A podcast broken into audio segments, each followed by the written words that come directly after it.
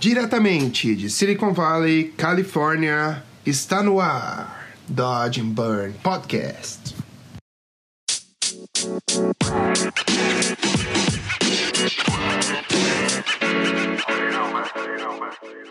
Fala galera, estamos começando mais uma semana aqui no Dodge and Burn Podcast. Estou super animado para apresentar o nosso convidado essa semana. Ele é meu amigo pessoal, a gente trabalhou junto por bastante tempo na Veio e é um dos retocadores que eu admiro mais o trabalho do cara. Ele é super tímido e ele é super humilde, então ele é um cara que nunca vai admitir que ele é foda, mas eu, como amigo, tenho essa missão de falar que o cara é foda. E o cara tem um repertório sensacional de trabalhos e de experiências para contar para vocês. O nome dele é Ciro Solero. Ele é do Rio, já trabalhou na Segus Fly, na Ogvi e hoje em dia ele. Achei que ele continuou na Ogvi. E. Cara, cara é sensacional, cara super gente boa, cara que tem uma vibe boa. Então eu acho que vai ser muito inspirador para vocês. E, vão, e a gente vai falar sobre bastante coisa, vai dar várias dicas de. Sobre tudo, como a gente sempre faz aqui no podcast. Então, sem mais delongas, eu queria convidar vocês para pegar um cafezinho aí, pra gente começar esse podcast que vai estar tá irado, irado, irado, irado. Beleza? Então, sem mais delongas, solta o som, DJ.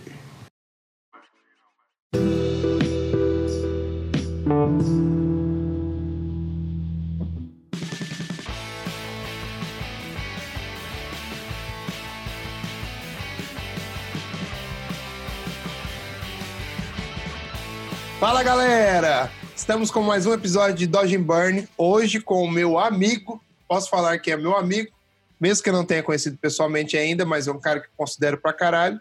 Ciro Solero, cara ilustrador e manipulador de imagens, um cara que tem um trabalho irado.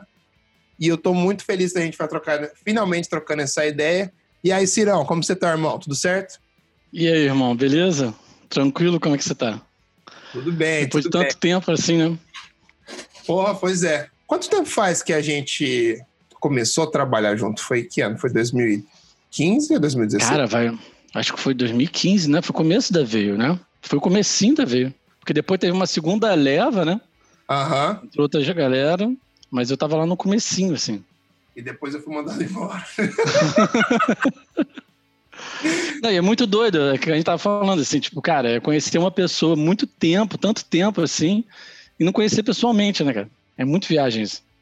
E se identificar, e trocar ideia, e ter tido experiência, trabalho, de doideira, de virar à noite, de ter perrengue, de ter felicidade junto. Trocar ideia de tudo, né, De praticamente. tudo. Não, e tro tro trocar ideia de, da vida, né, brother? Você acaba tendo, passando, os- como a gente tá junto, passando a vida junto, né? Tipo, perrengues pessoais que vão interferir no trabalho, mas como amigo, e tu vai trocando ideia. E você nunca conheceu pessoalmente, né, cara? É muito viagem isso. Não, mas fica tranquilo que até o. Não, vai rolar, com certeza. acabar essa porra, vai rolar e vai ser melhor do que a gente imaginou. Exatamente. Então vamos lá. Primeira pergunta: Como que surgiu o seu amor por imagens? Como que você teve o primeiro contato? Quando que você teve o primeiro interesse? Você pode contar uma historinha assim, meio res- resumida? Sim. Cara, eu acho que é desde a época de colégio, cara. Eu, eu era daquela galera que a gente brincou no. Eu fiz desenho industrial, né? E a gente brincava em desenho industrial que a gente era a galera que era o desenhista da sala, entendeu? Ah, Desenho, industri- desenho industrial, desenho industrial é, tipo reuniu a galera que era o desenhista, né? Sempre tem um desenhista, né, da, da sala, assim, né? O cara que desenha, sabe? Aquelas coisas assim. Aí aham. precisa de fazer um cartaz, precisa fazer alguma parada assim, aí tem um maluco. Então, desde sempre, assim, eu lembro que o meu colégio, ele fez uma parada que era Junior Achievement, cara, que era um era uma empresa que ia dentro do colégio e fomentava você fazer empresa, tipo, ensinar tudo, sabe? Tinha uma empresa que ia ser o teu tutor. Da gente foi a Souza Cruz, de cigarro, olha que maluco. Caralho. E a gente ganhou prêmios, caralho. E eu lembro que eu era o cara que fe- fez os logos, fez as partes gráficas, assim. Ah, e já então- mexi em Photoshop nessa época, assim. É mesmo? Então, é. Caralho. Aí, e aí ficava fazendo CD de capa, as capas da minha banda, CDzinhos, flyerzinho, essas paradas. Tinha banda de Nossa. punk, essas coisas. E então desde essa época. Aí foi tipo seguindo, cara. aquela doideira de o que, que vai fazer da vida na faculdade. Aí acabei caindo em desenho industrial. E aí foi seguindo e trabalhando em agência, trabalhando em um monte de coisa. E aí acabei caindo na Sigos. E aí meio que tudo meio que se alinhou e foi, assim, sacou? Ali eu descobri o lugar, assim, a profissão mesmo, sabe? Até aquele momento eu tava meio que, tipo, seguindo a vida, sacou? Aham. Uhum. Você lembra como que rolou a oportunidade de entrar na Ciclos? Total. Total. Eu tava na faculdade, eu já tava trabalhando já, tava na Globo.com como designer lá. E aí teve um cartaz de estágio. Eu já tinha feito, ah, cara, você falou, eu já tinha feito uma entrevista pra lá, moleque. É mesmo? É. E isso é até uma parada de falar pra galera que tá escutando essa parada de que tá começando, assim, que é muito maneiro, assim, porque você tem que meio que aproveitar todas as tuas experiências mesmo. Porque mesmo quando não é bom, se você tiver alguém que fala uma parada boa para você, mesmo que não role, tenta absorver, sacou? Nesse caso, eu sempre falo essa porra, assim, tanto que eu falei quando eu encontrei ele, quando eu entrei, e o cara hoje em dia é meu amigo, que é o Fernando Royle, que a gente até conversou sobre ele. Eu fiz uma entrevista com ele, era para fazer com o Fabiano Feijó, só que ele tava na virado, assim, de trabalho. Eu consegui o contato deles por um pai de um amigo meu que trabalhava no, no meio publicitário. Aí eu cheguei lá, o, o Roy olhou meu portfólio. Aí eu tinha até uma parada do Steve Ray Vaughan, que é um guitarrista tal, que ele gosta pra caralho também. A gente ficou com uma ideia. E ele olhou e falou: Cara, muito bom outro trabalho, mas não tem muito a ver ainda. Só acho que você tá cru. Mas eu gostei pra caralho do jeito que você fez o portfólio, porque o meu portfólio eu, eu, eu encomendei ele encadernado, ele era feito em silk, ah. sacou?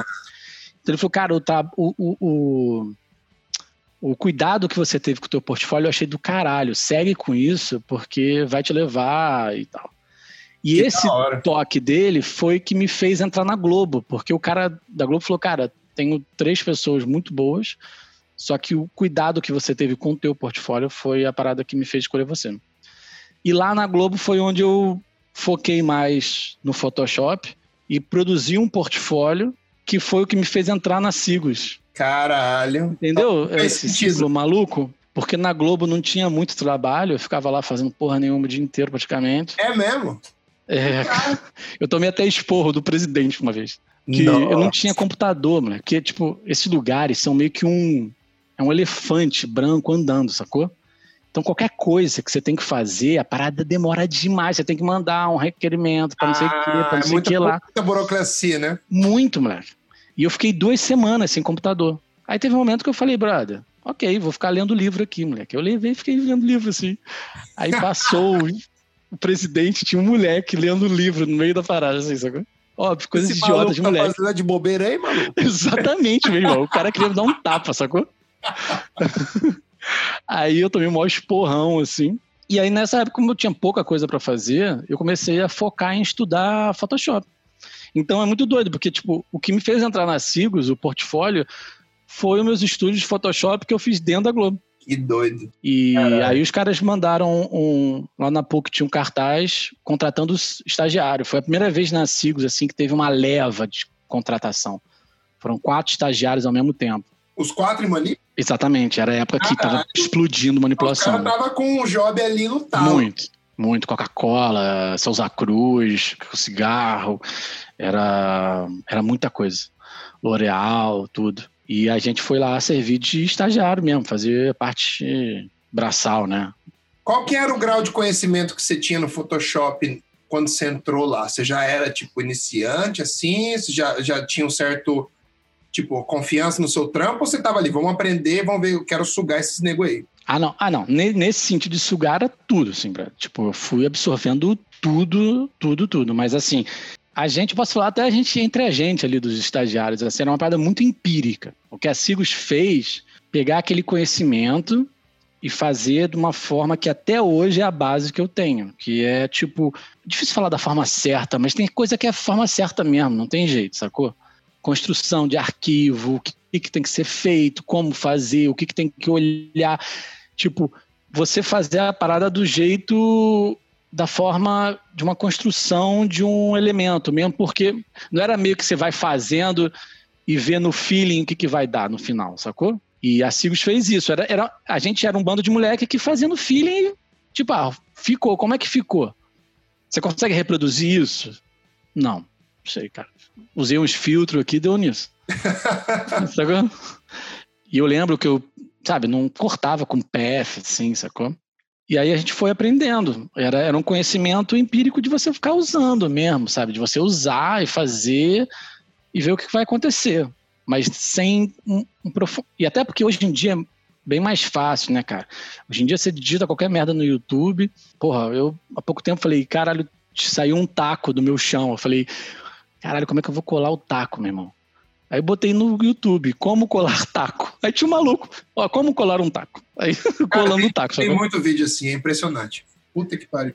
E com todas as paradas, Creative Class, a galera do In Progress, né, das antigas, e hoje em dia. Você lembra do In Progress? Puta Isso. grupo, velho, o In hoje... Progress era sinistro. Eu lembro quando eu fui aprovado para entrar no In Progress. Falei, nossa, que da hora, os caras me aprovaram, velho. Os caras me aprovaram, não era qualquer um que entrava. É, não era sair entrando, né? E aí, tipo, hoje em dia você tem essa troca. Então, não tinha, né? Não tinha material, sacou? Não tinha, tipo... Tanto que, cara, sigo os Fly eu te falar que eu, eu achava que era gringa quando, na época de faculdade, no comecinho da faculdade. Por do nome? é, e do nível de trabalho, cara, sabe? Tipo, é, é uma coisa meio complexo virar-lata, sabe? Assim, tipo, tu fala, ah, bro, não, ninguém no Brasil faz isso, sabe? Tu fala, caralho. E porque não tinha acesso, a gente não tinha acesso mesmo, assim. E é isso, assim, tipo, lá foi exatamente o que você acabou de falar, você resumiu bem, assim, é o, o profissionalismo, sabe? E aí foi a hora que, tipo, tá, agora é uma profissão isso, sabe? Que você via os devia ver os caras fazendo, né? O jeito que os caras. Moleque, eu lembro uma parada, ó, isso que você tá falando. Para mim, para porque hoje em dia eu, eu faz, faço isso muito. Uma canta, O cara, eu lembro até hoje, eram dois caras, era três, na verdade. Era o, era o, o George, que até, porra, amigo nosso aqui da vez, e, porra, cara, meu professor, assim. Um abração, é, Fabiano, é abração, moleque. O Fabiano, que era o dono, e o José, José Feijó, também, que é um manipulador foda. Cientista maluco. Não, a família é só absurda, cara. Caralho, porque o Flávio. Jedi mesmo, hein? Sim, não, o Flávio é absurdo, o José, é animal, e o pai deles, cara, o Melo, ele é um artista plástico incrível, cara. Assim, depois eu te mando até os, as pinturas dele, cara, são absurdas, sacou? Caralho, no sangue e... da família mesmo. Não, inacreditável, assim. E aí o... eles estavam vendo uma prova de cor que a, a, a impressora ficava atrás de mim. Aí eu tô vendo os caras vendo a prova de cor, cara. Aí o cara, não, não, tá faltando aqui cinco pontos de, de magenta, acho que um pouquinho mais de cian, né? Aí eu vendo a imagem colorida, eu falei, caralho, que porra de cian, cara. Os caras estão vendo, pra estar tá colorida, que azul, cara. A visão dos caras é outro nível. O que, que o cara tá vendo, cara? Não, não, é um pouquinho de amarelo, né? Eu acho que é amarelo. Vamos consertar. Eu falando, cara, o que, que eles estão falando, cara? Obviamente eu tô só chutando aqui, não lembro o que era. Mas eu lembro que era esse grau de. Não, não, eu acho que se eu mudar um pouquinho aqui esse canal, vai melhorar, sabe? Que é o que hoje em dia eu faço.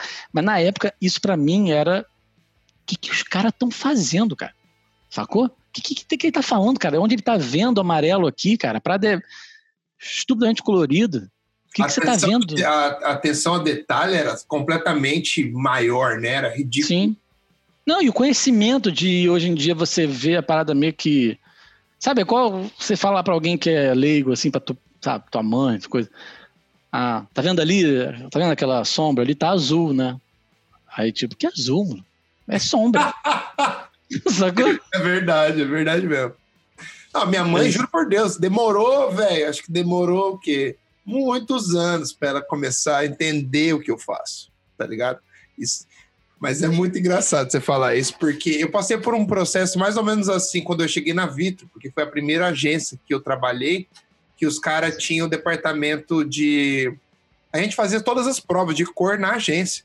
E foi o primeiro contato que eu tive com isso. E, cara, isso eleva o seu grau de conhecimento muito, porque você começa a absorver a galera, você começa Lógico que com o tempo você começa a prestar atenção nas mesmas coisas que eles estão prestando atenção. Você aguça o seu olhar mais, você Isso. começa já a perceber outras coisas. Você começa a perceber que o que você via antes é praticamente só a superfície, tá ligado? Você só via a superfície só.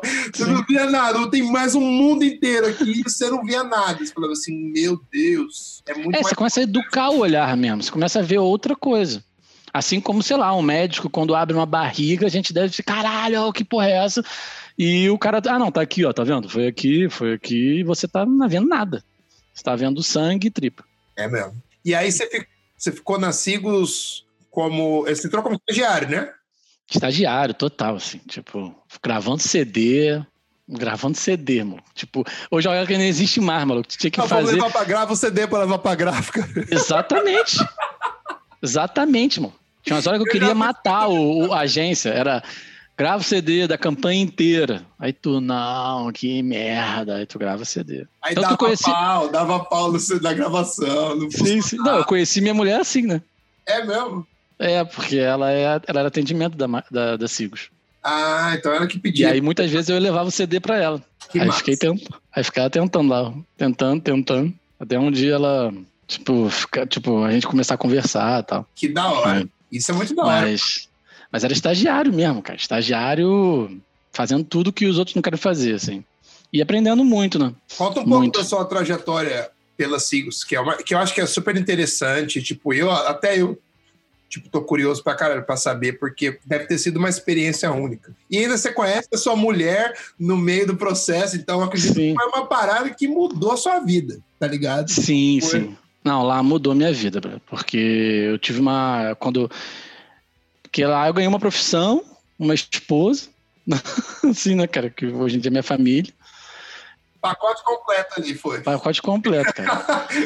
Exatamente. Porque assim, eu entrei lá como estagiário e aí fui seguindo, fui contratado depois, assim eu me formei, eu e mais um que hoje em dia é um puta fotógrafo, que é o Fernando Schlepfer, que é o dono, assim, acho que o fundador da Hate Flash, que é uma, uma empresa de, de fotografia aqui do Rio e tal. A gente foi contratado, que a gente se formou quase junto, assim. E ne- nessa leva, até acho que o Jorge falou isso, cara. O, o Diego, o Barcelos, que é ilustrador absurdo, assim, Aham. Ele era um desses quatro estagiários. É mesmo? É, eu, eu ficava enchendo a porra do saco dele, falei, meu irmão, vai pra área de concepts, cara. Porque ele já fazia uns trabalhos inacreditáveis, cara. E ele gostava muito da área de concept. Hoje em dia ele é um artista de concept, assim, Fudido. O fudido. cara tem um estilo muito da hora, né? É muito Sim. da hora isso tudo. Não, ele manda bem demais, desde. Aí eu falava, cara, pelo amor de Deus, cara. Aí ele foi. Aí a gente foi, cara, eu fui aprendendo pra caramba, era muito artista bom por metro quadrado, que tinha. E a galera era muito solícita, assim, sabe? As pessoas se davam muito bem e eram. O conhecimento era trocado de uma forma muito suave, assim, sabe? Tipo, tipo, não tinha o meu conhecimento aqui, sabe? Era vamos trocar. Se você quiser aprender, você podia aprender e o cara estava ali para te ajudar, sacou? E, e a gente produzindo em alto nível e muito, porque trabalhava muito, assim. E aí fui seguindo, seguindo, seguindo, e aí chegou um momento que ah, eu estava em dúvida do que eu exatamente ia fazer da vida, assim.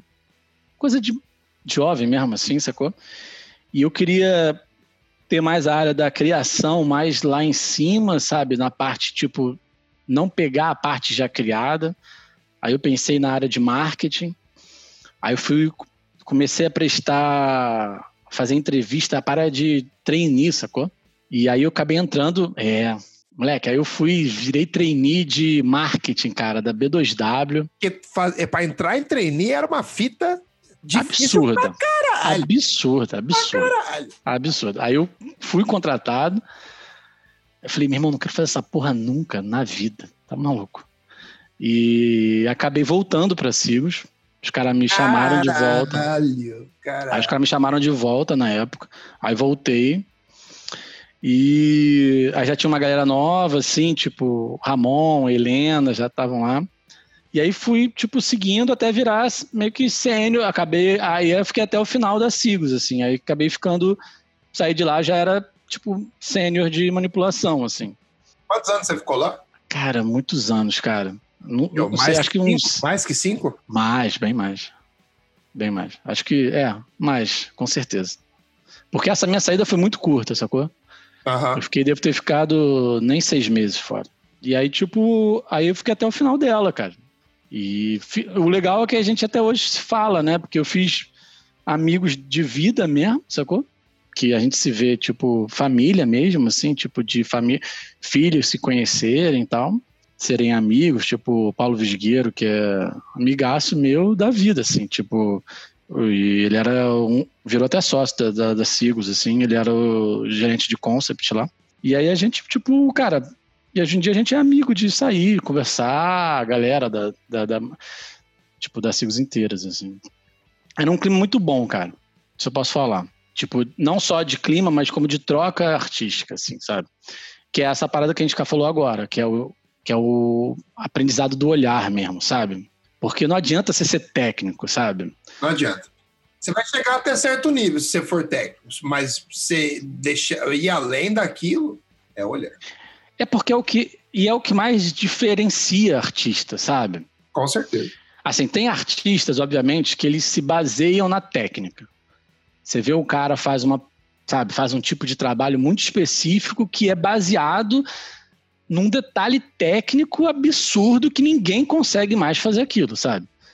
Mas, numa maneira geral, o que vai fazer a diferença entre esse e o outro é o, é o olhar artístico, assim. Não, não, não é o que o cara sabe mais fazer aquilo do que o outro. O cara sabe, é o mesmo é a mesma ferramenta que um tá usando, o outro tá usando também. Então. Não tem ferramenta secreta, né? É, exatamente, cara.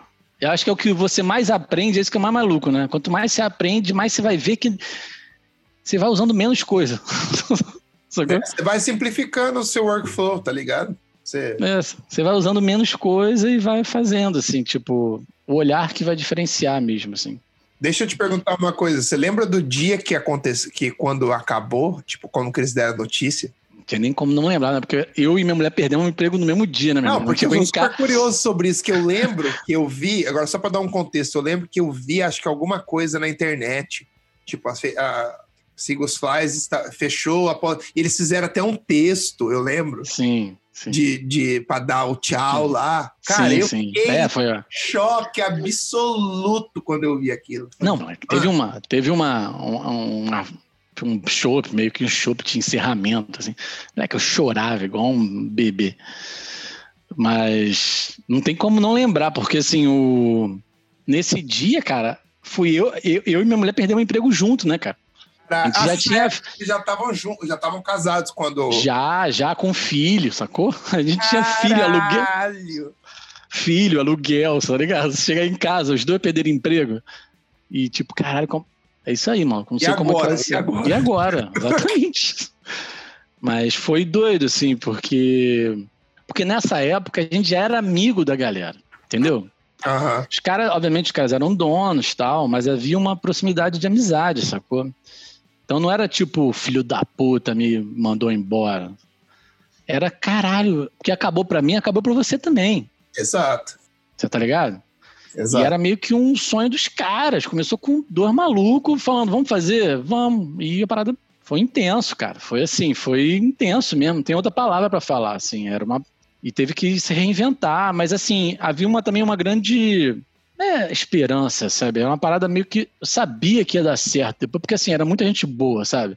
Eu ia falar isso. Quantos estúdios não formaram depois? Tipo, só tinha profissional foda. Sabe, assim, era muita gente boa. A gente- não tinha.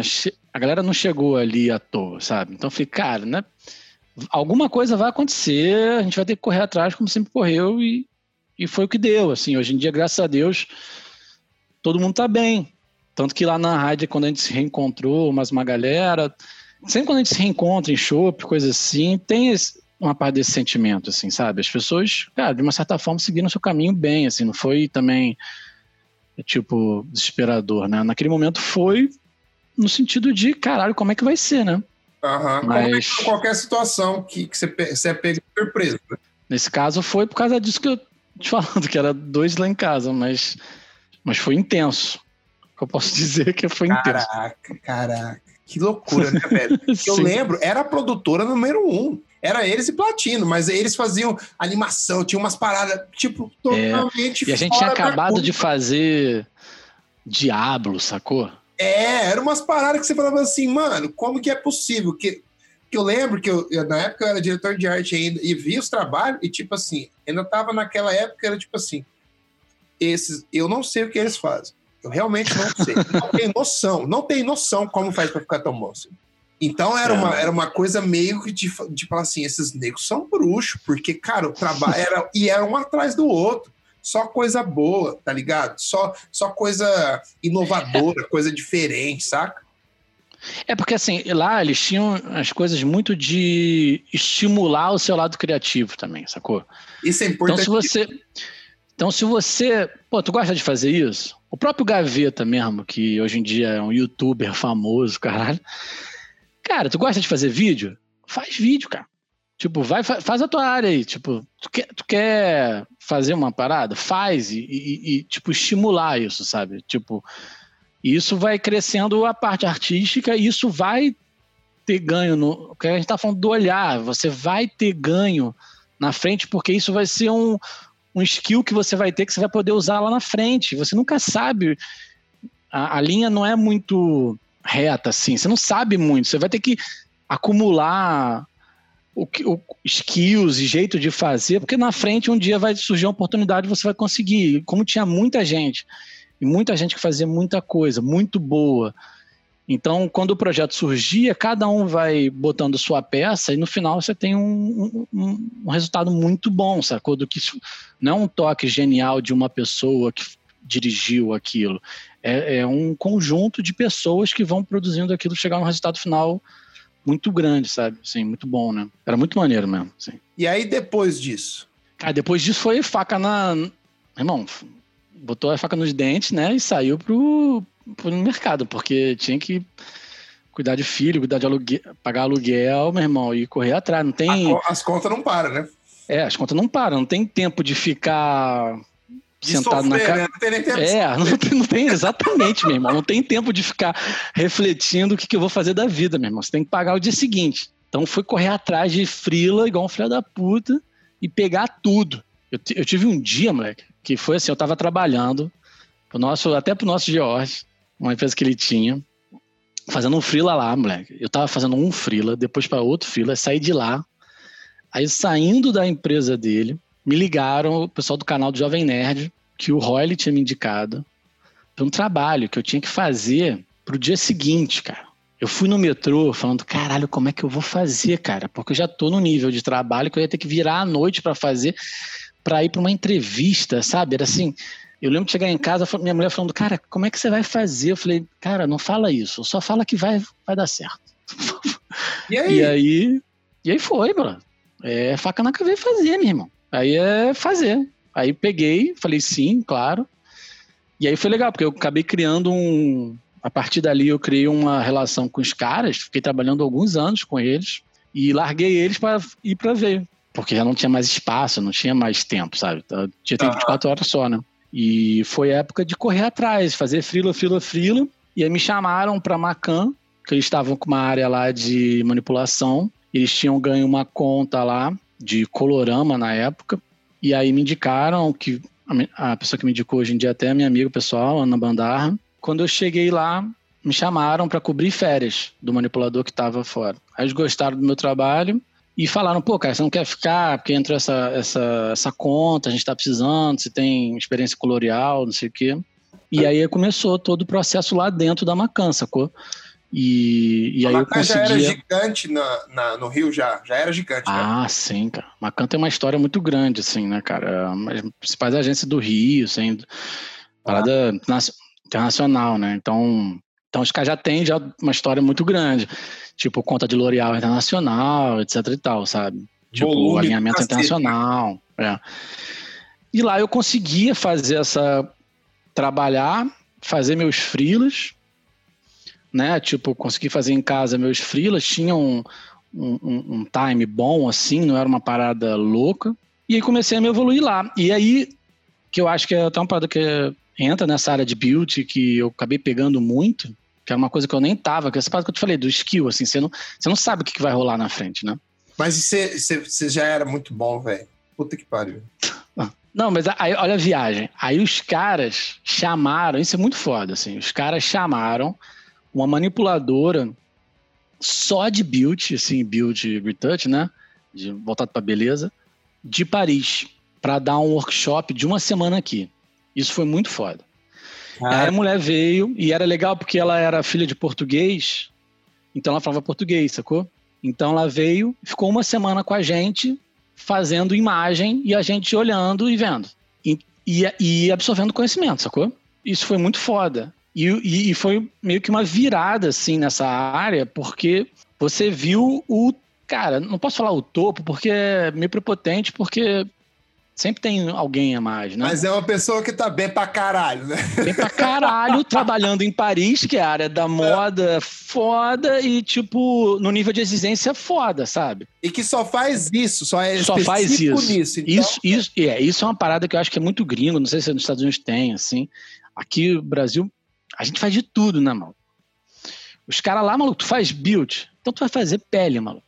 Pele e cabelo. Tu não vai, ela não fazia embalagem, ela não botava a mulher num fundo complexo, ela não não tinha creative retouch, porra nenhuma, brother. É, meu irmão, eu faço isso toda hora, o dia inteiro, com um volume absurdo. Não tem como a pessoa não ficar boa pra caralho, sacou? Mas, assim, não é a vibe que eu gosto, porque você fica muito bitolado, mas assim. Restringe, né? Restringe o cérebro. Mas a mulher era muito boa, assim. E o legal é que era esse papo que a gente teve de diminuir, assim. Ela usava muito pouca coisa. Ah. Era, ela era quase, e ela veio, apesar de nova, ela veio da, de escola de estúdio fotográfico. De retocar foto mesmo, sacou? Manualmente. Manualmente. Então ela, ela literalmente ela, usa, ela foto, usava o Photoshop como uma ferramenta artística, assim, de. Brother, pixel a pixel quase essa parada, sacou? Aí é outra vibe, brother. Aí você vem pro Welcome to the não Dark tinha, é, Não tinha nenhum pulo do gato, tá ligado? Não é? Puro. Não tem é assim. é, é arte. Content aware aqui, papa, não, não tem, brother. É tipo, o que, que você faz? Ah, eu faço isso aqui. Mas tudo, tudo. é isso aí. É assim que fica bom. É assim que fica. Exatamente. Era um trabalho quase artesanal, tá ligado? Só como ela era muito detalhista. Detalhista e focada, ela fazia muito rápido. E estava acostumada também, né? Quando você começa Sim. a fazer, você pega o jeito e. Não, tanto que ela. Tinha umas paradas que você não via o resultado. Você só via o resultado quando ela desligava e ligava, sacou? Tipo, no processo era impossível você ver. É mesmo? Porque era, é, porque era muito ponto a ponto, assim, sabe? Ah, muito ligado. Aí quando você só. Aí ela desligava ligava, você fala, caralho, sacou? E ali foi meio que uma virada no sentido de, porra, tá, tem um caminho aqui. Já saquei o caminho, sacou? Só que a estrada é longa demais, mas o caminho tá aqui. E aí foi encabeçar nessa área, porque lá era uma área que era promissora dentro da agência e você tinha uma área criativa muito grande, você tinha uma área que eles chamavam de beauty team, que era enorme, cara. Comecei a focar isso e fazer trabalhar nessa área, assim, sabe? Junto com a galera de lá e com as pessoas, graças a Deus, me abriram portas lá dentro de oportunidade mesmo, porque eu tive que criar oportunidade. Assim, para até os caras me darem trabalho, eu tive que mostrar que eu tinha potencial para conseguir aquilo, entendeu? Com certeza. Teve que se provar, né? Isso. E aí eu tive que ter, fazer trabalho por fora. Tipo, cara, chegar na, na marra no, no, diretor de arte, sabe? Pessoas que eu até hoje agradeço demais que me abriram, sabe? Tipo o Leônidas Pires, que é um diretor de arte lá em São Paulo, hoje em dia, entendeu? Sabe? Que falaram, ah, eu tô precisando de uma... Você não tem nada aí para eu fazer, não, cara, que você queira fazer? Que não saiu? Me manda e, e eu que vou fazer, sacou? E a gente começou a produzir.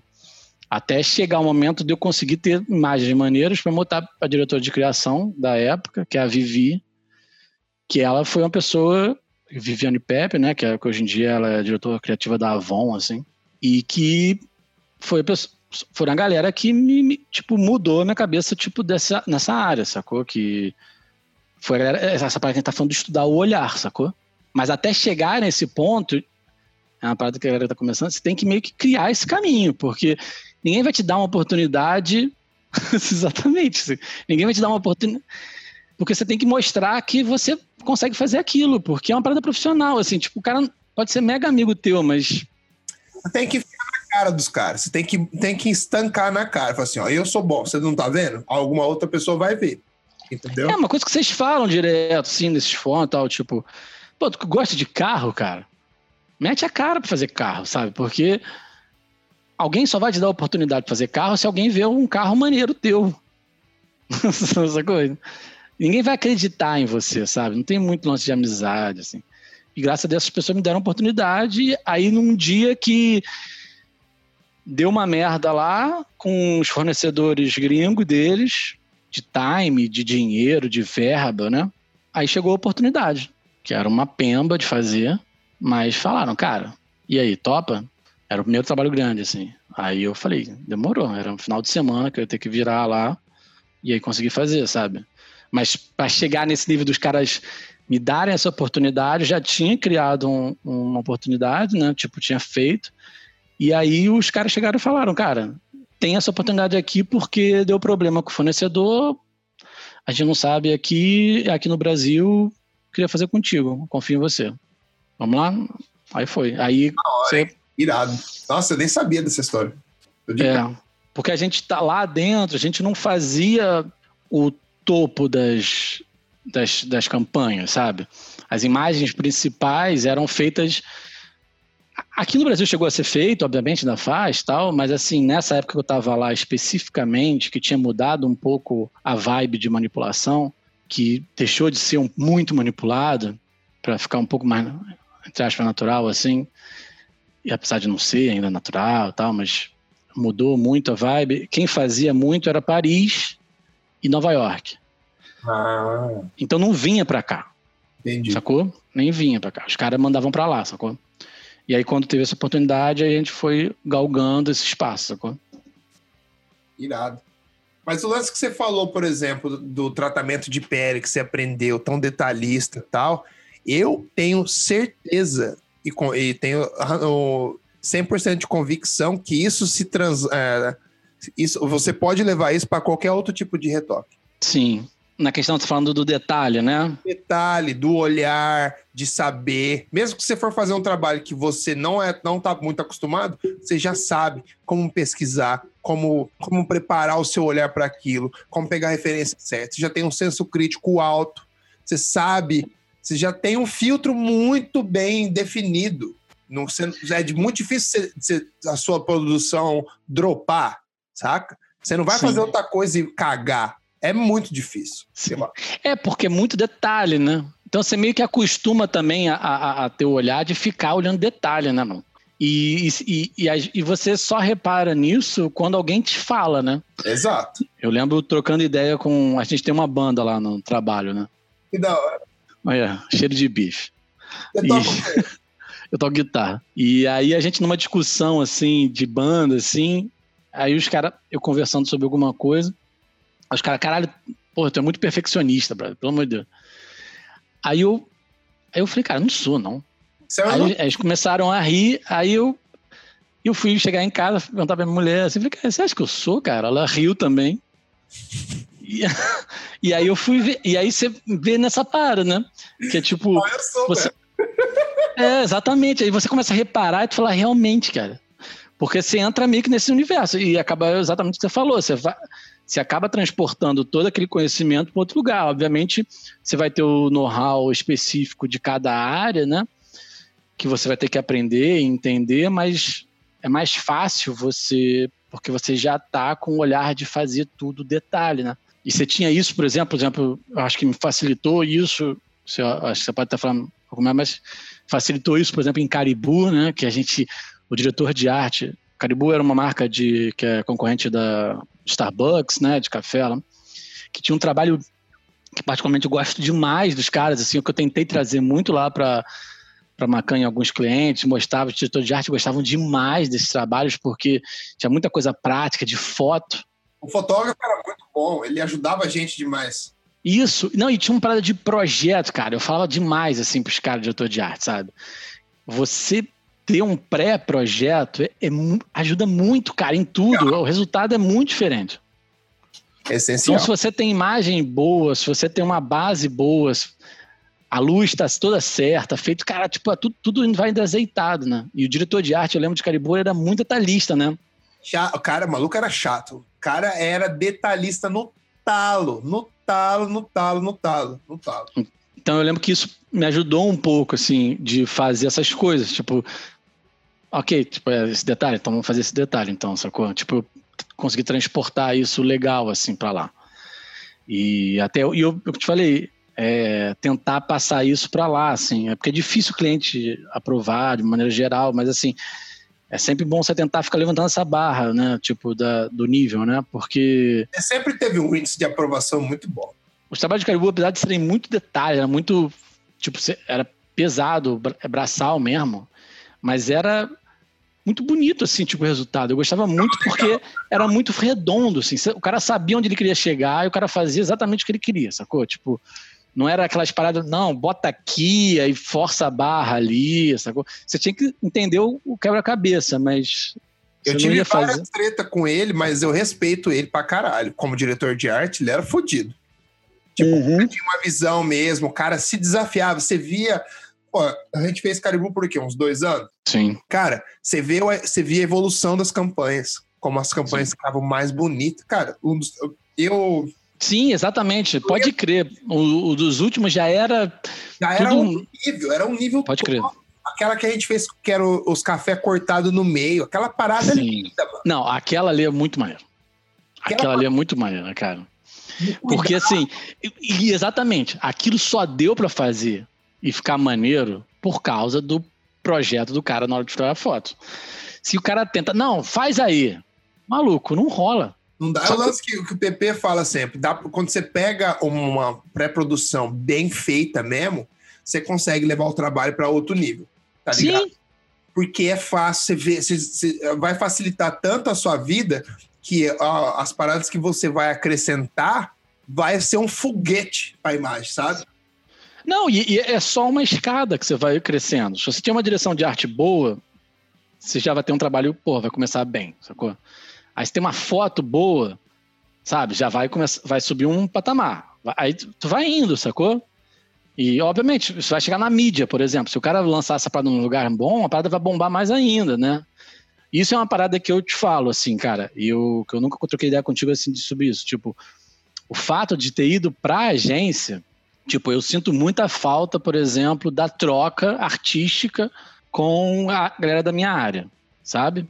Mas uma coisa que, cara, me ajudou muito na minha carreira, assim, na minha vida em geral, assim, foi a troca com a criação e com o business mesmo lá dentro.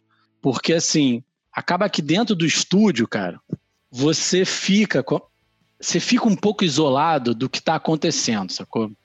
E você ter uma troca direta com o diretor de arte facilita demais, cara. Não só para entender a cabeça do cara, e você teve isso na veia, assim, tipo, cara. Não, entender o cliente, entender por que. Isso, cara. Às vezes você. O cara não tá querendo também aquilo, mas ele tem que fazer aquilo por causa de outras coisas. E aí no estúdio você acaba ficando puto, que o cara pediu uma parada que não era. Mas ele não pediu porque ele tá querendo sacanear. Ele pediu porque, cara, é uma, é uma série de gente, cara. A você tá lá dentro. Isso, exatamente. Aquele é a figurinha lá que o Pepe mandou do, do passarinho, sacou? E isso me ajudou muito, cara. Tipo, estando com os caras, vendo o processo criativo, poder evoluir criativamente lá dentro, não só de entendimento, como artisticamente para chegar no que o cara quer, poder conseguir agregar, mas sem tirar, entender que o trabalho é do cara também. Tipo, você não não é seu, sabe? Porque tem uma coisa meio isso também, né? Acho da manipulação, né? Em geral, assim, né? O trabalho é seu, essa porra é minha. Exatamente. Aí tem uma troca, exatamente, né? Aí tem, aí tem uma, uma, uma mudança, você acha que é pessoal, né? Você acha que está competindo com o cara para ver quem que é o dono da criança. exatamente, cara. E isso ajudou muito, cara. Esse contato, sabe? Com a direção de arte, com o redator, atendimento, arte baia, todo mundo, sabe? Até sabe? E você entendeu o que, que para que, que aquilo é, como é que é, time, tudo, assim. Foi bem maneiro isso, assim. Na continuação. um cliente que eu vou guardar para minha vida inteira, de carinho, de trampo, que era volume. Não era fazer Sim. uma imagem, vinha três, é. cinco drinks, aí tinha que combinar, aí você mandava para os caras separado, cada um retoca um drink, põe no, põe no background, Sim. faz a cena, aí depois eu pegava, juntava tudo, tinha que fazer todas as peças, fazer tudo certinho, vai, tira a prova de cor depois, o filho da puta, o diretor de arte tem um monte de, de mudança, e aí eu já liberei os caras, porque eu lembro que a gente fazia até certo ponto, falava assim, não, agora deixa que eu pego essa pica, e Sim. boa. Porque já tava no, muito avançado, entendeu? Já tava muito avançado. Não, e, ti, e, não, e tinha umas paradas que acaba que você, tipo, você que já tava com material, às vezes você, eu vejo isso em trabalho que eu tenho que dividir também, tem uma coisa que você, assim, você vai, vai, vai ser foda fazer, vai ser foda, mas eu vou gastar uma hora.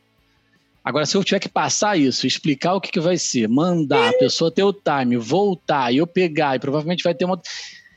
É mais fácil você assumir a parada, assim, né? É, e, tinha... e daí você já tá no ritmo. Você já sabe Sim. que você vai mudar, já sabe, seu olhar já tá treinado ali, porque você já tá. O diretor de arte já te explicou como aquilo tem que. Que, que aparecer na tela, tá ligado? Então é fácil para você. Não, bro, isso de ter o diretor de arte é outra coisa, cara. O cara falar assim pra você, chega um pouco pro lado. Não, muda Tá bom, foi. O cara explicar isso, aí voltar e voltar e voltar. É. A gente tinha, a gente tinha, eu tinha discussão com esse diretor de arte em específico sobre calibragem de monitor. Porque tinha umas vezes eu via as coisas no meu monitor e falava assim: eu, não, eu acho que seu monitor não tá calibrado. Falei assim: eu falei assim, você tá, tá me tirando? eu não acho que meu monitor tá calibrado. Vamos tirar uma prova de cor, então. Vamos tirar. A gente fazia. Tinha vezes que a gente apostava. Nossa, mas aí já é. Porque o cara enchia meu saco e falei assim: vamos apostar então, se não vai sair desse jeito. E aí rolava. Cara, a relação com ele era, era amor e ódio, você não tá ligado. Sim. Tá ligado? Mas não, é. eu aprendi muito, tipo. Eu acho que eu, tipo, quando eu falo que era só, a gente brigava tal. É, mas era outro, é outra parada, né, cara? Eu me me alterava com vocês, se eu tivesse tendo um dia ruim, não sei o quê, ficava meio puto às vezes, mas, cara, isso é porque a gente era apaixonado pela fita e a gente queria fazer o melhor possível. Não, e você tá aprendendo junto, cara. É. Isso que é muito doido também, porque assim, tinha muita coisa aqui na Veio, por exemplo, que a gente tava ali, que, por exemplo, muita coisa seria diferente se a gente tivesse do lado do outro. Ixi, ixi. Sabe? Você fala assim, não, cara, é aqui. É, é, é, você tem, pô, é, por exemplo, eu lembro de trocar ideia contigo e você tá cheio de trabalho rolando ao mesmo tempo. Aí às vezes você fala, porra, não dá, não sei o que, tu, caralho, bro, calma aí, bro. calma, porra. E aí, e aí, não, aí depois você vinha, cara, foi mal, maluco, tipo assim. E eu, mesma coisa, eu lembro uma vez, cara, até hoje, cara, eu ria pra caralho isso. Eu lembro uma vez que a gente tava numa campanha de Adidas, maluco, que era coisa pra caralho e a gente tava num trampo animal, virando noite, era muita coisa e você conseguindo gerenciar a imagem demais para todo mundo. Eu acabei as imagens, aí eu, tipo, quatro da manhã, sabe, assim? Aí eu lembro mandar pra você, Hugo, aí tu que, irmão? Aí eu, fudeu. Aí tu, que que houve, meu irmão? E tinha que entregar amanhã, assim. Aí eu, não, tô zoando, cara, tô zoando, tô zoando. Tá aqui, ó, o link. Aí você, caralho, cara, tu, tu vai querer me matar, meu irmão, você quer me matar. Tá ligado? Tem noção, eu, eu, o, o, meu gerente falou assim pra mim, você quer montar, vamos montar um time pra você. Você quer ter um time? A gente, eu falei assim, ele falou, a gente tem uma oportunidade aqui, a gente vai montar um time e a gente precisa que... Vou, vou te dar a oportunidade de você ser o gerente do time. Eu falei assim: se eu fosse o gerente do time, o time tem que ser escolhido por mim. Aí eu falei, a gente conversou, a galera topou, mas quando, qualquer coisa que dava errado, o meu chefe nem pensava em falar com vocês. Ele falava assim: a pica é sua, você não montou o time, então você resolve. Você tem que resolver. sua, você é responsável pelo projeto. Você, então ele martelava isso na minha cabeça. E o lance da porra da Vita também, que tinha os budget por hora. Cara, isso é muito difícil de. É, isso eu, eu ainda não vou entender, cara. Isso é uma parada que eu sei que é internacional, mas eu não consigo entender. Não, e, você... e eu não consigo prever quantos rounds o filho da puta vai mudar. Eu falei assim, como que eu consigo isso. prever isso no meu orçamento se eu não sei quantos rounds vai ter? Sim.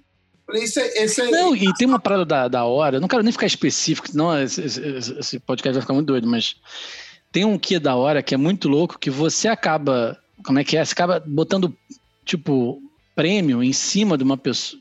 Não dá para entender, tipo assim, o cara que vai ganhar mais por mais horas que ele vai fazer, né? Então, se você faz um, você é um profissional que já chegou num nível que você consegue fazer aquilo num nível foda rápido, você vai ganhar menos do que o cara que vai fazer mais tempo. É, não faz sentido. Não faz sentido. Entendeu? Aí você mente. Você fala assim, e você é, exatamente, aí vira uma maluquice. E você Sacou? sempre é mal. Você fala assim, puta, eu tô enganando. Porque a gente não é uma máquina de uma produção, de uma. que o cara lá de cima deve pensar de uma forma industrial. Hora máquina. Você faz quantos biscoitinhos por uma hora? Então são duas horas, são tanto biscoitinho. Sacou? Irmão, não é assim, sacou? Tipo, tem coisa que eu vou fazer em duas horas porque eu trabalhei 10 anos para conseguir fazer em duas horas. Mas. Não... E tem coisa, maluco, que vai demorar demais porque é muito lento, mas não quer dizer que é tão. É tipo, precioso. Eu sei que tem a questão da hora, o custo hora, mas eu acho muito estranho ainda. Cara, eu vou te falar uma coisa que eu acho que eu nunca te falei. Eu nunca achei justo essa fita, tá ligado? Não, eu lembro, cara, que tu sofreu uma pressão inacreditável lá. Eu nunca achei justo e eu... Eu não sei nem se pode falar daquela reunião que a gente teve, maluco. Pode Lembra falar, de uma reunião... Daquela reunião que a gente teve com, com o teu chefe. E o Moreira tirou Nossa. ele. Não, todo mundo. O, meu irmão, o cara foi. O cara tentou tirar uma. Ah, brasileiro, a gente não sabe porra nenhuma. Vou entubar nele umas paradas de finalização, não sei o quê. Meu irmão, os caras foram pra cima do cara. E o cara. Eu, eu lembro você mandando num chat ao, ao, lado. Gente, gente, gente, gente, pelo amor de Deus. E aí, aí o cara. Cara ficou puto. Chegou em mim, chegou em mim, me cutucou assim, ó, nas minhas costas. Deu um cutucão mesmo. Falei, Come here. É, vamos conversar agora na salinha. Fechou a porta.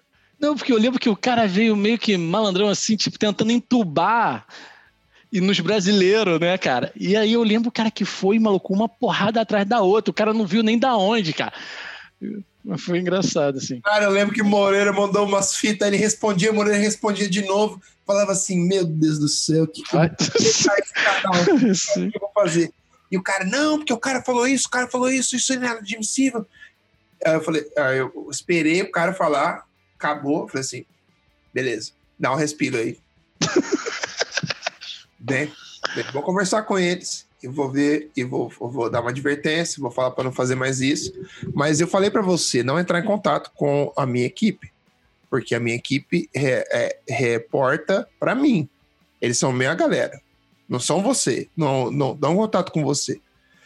E eu acho que às vezes pode você pode ser grosso ou tal e você não conhece a galera, entendeu? Então eu acho que não, não... e tem uma questão da que é bizarra, que é cultura, né, cara? Exato. Ele falou: "Não, mas a gente tá pagando".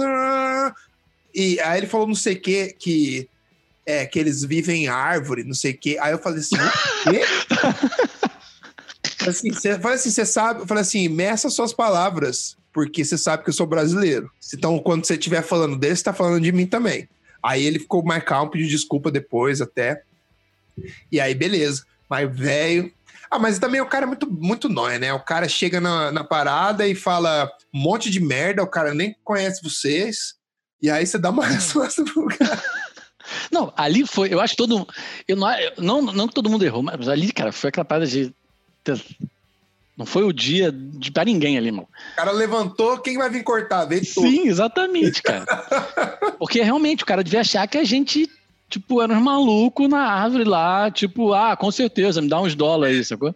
E os caras fazem um trabalho de alto, altíssimo nível, você acha que os caras são, caras são burros. Cara, mora em árvore ali. Não, e, e tem essa parada da, da, cultura, né? Tipo, o contato que eu tive já com o americano trabalhando, os caras são muito direto, né?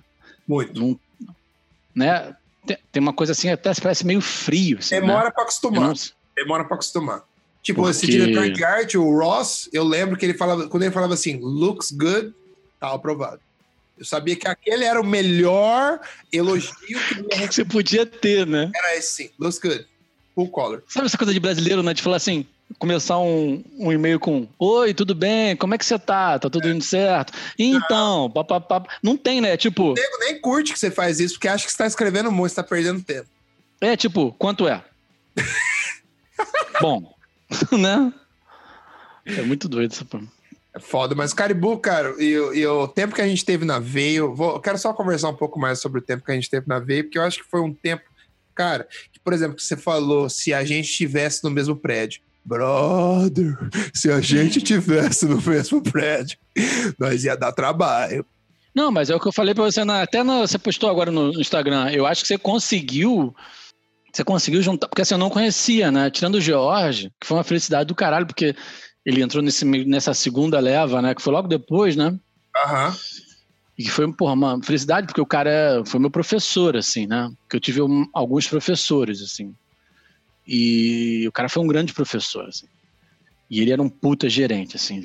Ele é um. Até hoje, ele é um. Sim, para gerenciar projeto. Ele parece que ele, às vezes eu conversava com ele e falava assim: você tá me gerenciando? O que você tá fazendo? O cara é tão suave, tá ligado? Tão tranquilo. Sim, não, ele, e ele é muito bom gerente, cara. Assim, tipo, além de conhecimentos, cara. Não, você falar a parte pessoal e tal, mas voltar a trabalhar com um cara junto, né? Mas eu não conhecia Falcone, eu não conhecia Moreira, eu não conhecia, galera. É, o, o Vitor e tal. E trabalhar junto, cara, foi muito maneiro, porque assim, era uma galera que, assim, se você for ver, aquela equipe de manipulação te batia de frente com qualquer um, bro. Qualquer um. E, sabe, de know-how de, de cada área tal, assim. E a gente conseguiu umas paradas muito maneiras, assim. Se pena que a parada realmente teve uma, uma, uma dificuldade interna dos caras entenderem, querer apoiar tal, mas assim, é negócio demorou, também, né, A gente cara? demorou um tempo para se provar, né? Sim. E acho difícil também, cara. Eu acho que assim, só o fato de você ter conseguido é, um, é um, uma parada muito grande pra você, porque é uma puta responsabilidade, né? Porque você tava meio que primeira vez gerenciando uma galera que é difícil era de longe, você não conhecia pessoalmente, né? Que Eu o cara não é teu amigo. Ninguém antes, ninguém. Eu peguei pelo talento. Eu vi o talento, vi o portfólio, falei, é essa galera que eu quero. Não, e cada um, né, cara, tem uma personalidade, então cada um funciona de um jeito, eu sacou? sabia funcionar. É, exatamente, cara. É, é, e a gente já começou com umas pratas grandes, assim, sabe? Tipo, essa mesmo que foi a primeira que foi de Adidas mesmo, cara, era imagem pra caralho. Uma campanha, acho, esse é um tipo de campanha que, assim, esteticamente você vai ver e falar, porra, não teve muita, teve muita coisa, é muito fino, Aquele retrato de. imperceptível, né? Que eu acho que é o mais bonito, né? Exato. Que eu acho que é o mais bonito. Assim, acho que é, quem é mestre nisso, pra mim, é a Recon. Que é os trabalhos da Recon que eu acho mais bonitos são esses, exatamente esses que você nem vê muito, sabe? Aí O que você que viu uma teve? fez em 3D, tocou por cima, você falou. Não, aí tu fala, aqui, bro? Não tinha essa rua? Como assim não tinha essa rua? Eu acho eles, assim, tipo, mundialmente, assim, a galera mais, tipo, de bom gosto, de direção artística, assim, sabe? Porque é literalmente isso, é uma direção artística que o cara faz e num bom gosto máximo, assim, sabe? E sempre com fundamento fotográfico, né? Mesmo Sim, quando sim. o cara tá fazendo um 3D, qualquer coisa. O, o TP falava isso, que o Christoph lá, cara, uma das fitas que eu me arrependo. Não arrependo, não. Que eu me arrependo de não ter tentado foi ter, ter feito uma, um- uma parada, um teste para Recon que eu acabei não fazendo, porque eu tinha arrumado um outro trampo, aí não ia sair mais, eu também não podia, mas, cara, o trabalho dos caras. Não, moleque, só, só o cuidado que eles tiveram, tem uma foto deles, cara, que era uma foto num deck, numa praia, sacou? E aí eles tinham que pegar uma sombra do deck, porque eu acho que eles iam botar uma coisa que ia ter uma sombra projetada, entendeu? Aham. Não lembro exatamente, assim. Mas eu lembro no making off, cara, que eu fiquei mano, batendo palma do outro lado da, da câmera, assim, que o, o filho do fotógrafo, o que, que ele fez? Porque é uma parada até que o PP falava, que é uma parada real, assim, tipo, a sombra, ela não é só escura, né? Ela, ela não tem highlight, ela não tem uma porra, ela, ela reage diferente, né? Aham. Então, o melhor jeito é você fotografar a sombra. Se você tiver tipo, uma máscara que você possa mascarar e você vai ter a sombra real, moleque, o fotógrafo tirou a foto, esperou, moleque, o sol baixar pra tá tudo em sombra e tirou a foto. E aí, na hora que eles botaram lá, eu acho que era um, um carro, alguma coisa, masca- fizeram a sombra no 3D, mas mascararam ali e pegaram a sombra real, entendeu? Aí você fala, por, isso que, por que que fica tão bom? Exatamente, mano. Tipo, é muito. Eu, eu gosto muito desse, nesse nível, mas. Eu Acho que a gente viajou aí, mas, mas é, não, é não, nisso. viajando, nós estamos trocando uma ideia aqui, cara. Erro não. E só voltando do lance da veio, cara, puta, eu lembro. Eu ficava. Eu lembro que cada job que a gente entregava, eu falava assim, yes! Tá ligado? provei os negros. Porque no começo, o meu chefe não. Ele, ele ficava desconfiado, porque ele não via os caras, não falava o idioma dos caras. Sim. Quem são esses caras? Só tinha visto. É, não sabia o que tava rolando, né? Só tinha visto o portfólio dos caras e o cara confiava em mim, tá ligado? Então tudo que vinha de merda, de bom ou de ruim, vinha em mim. E foi, e foi uma parada incrível, porque funcionou, cara. E a gente, no fim, quando, quando teve várias várias épocas que a gente tava destruindo. Às vezes eu falo, legal, mandava no Skype pra você falar assim, ó, aqui estão as markup, faz do mesmo jeito que você fez aquela outra, aquela outra campanha, Sim. eu confio em você, uma bom dia, tchau. Já Olha. falava, já, já nem, nem precisava explicar mais, tá ligado? E Sim. a gente já tava no já tava num ritmo muito bom, tá ligado? Tipo, Sim. Tipo, você com Caribu não falava nada, só mudava referência, explicava, vocês têm alguma dúvida? Aí você sempre vinha com algumas para checar o detalhe do detalhe do detalhe, sempre. Tiro, vou falar para você. O cara, o cara era engraçado. Ele falava assim: vamos, eu até brincava, falei assim: vou mandar pro, pro George, pro Ciro e pro, pro Falcone. O Ciro vai ter uma dúvida, eu tenho certeza. Conheço o Ciro, o Ciro é o Ciro. Ele, ele pode estar tá certo que o negócio tá certo, mas ele vai checar de novo, porque ele vai. E aí vinha o, as imagens de volta, e, cara, não é desmerecendo ninguém, mas as suas imagens vinham um pouquinho mais, tipo, polida, assim, e eu sempre não tinha problema. Cara, era demais. Era um flow, a gente tinha um flow com a galera Sim. em Adidas. Muito bom. Adidas foi um, um a gente É porque era assim, era muita prata pra dar merda, se você for parar pra pensar. Nossa senhora. Entendeu? Porque eram paradas muito grandes, muito detalhistas, sempre os pessoal da, da Vitro, os, os, diretores de arte que a gente pegou, sempre foram muito detalhistas. Exigente, assim, com... exigente no talo, porque a pressão vinha do dono. O dono é exigente pra caralho. Entendi. Aí na volta que a merda desce, tá ligado? Todas as imagens de Adidas, os caras, quando geralmente quando terminava o Caribu, a gente imprimia, colocava numa parede e deixava lá, porque o Vitro tinha uma hora, uh, 30 minutos para revisar cada campanha. Você via, via, o cara, velho. O cara andava, parava, cruzava os braços, olhava cada imagem. Nossa, não sabia, não, cara. Que doido. Olhava. Virado. Não fazia marcação, nem nada. Ele voltava e falava assim: naquela imagem tem um pouco ali, um pouco ali, um pouco ali. Muda esse, senão não vai sair. Ó. O cara, o, a, o da hora de trabalhar na Vitro era o, porque o dono era criativo, tá ligado? Ao Sim, mesmo tempo que isso é ruim, porque ele fazia todo mundo trabalhar igual escravo, é verdade, mas foi o que. Eu, se eu não tivesse ido para lá, eu nunca tinha desenvolvido no nível que eu tô hoje. Nunca. Nunca. É, tem eu... um momento da vida que você tem que ter essa atenção, né? Você tem que sofrer.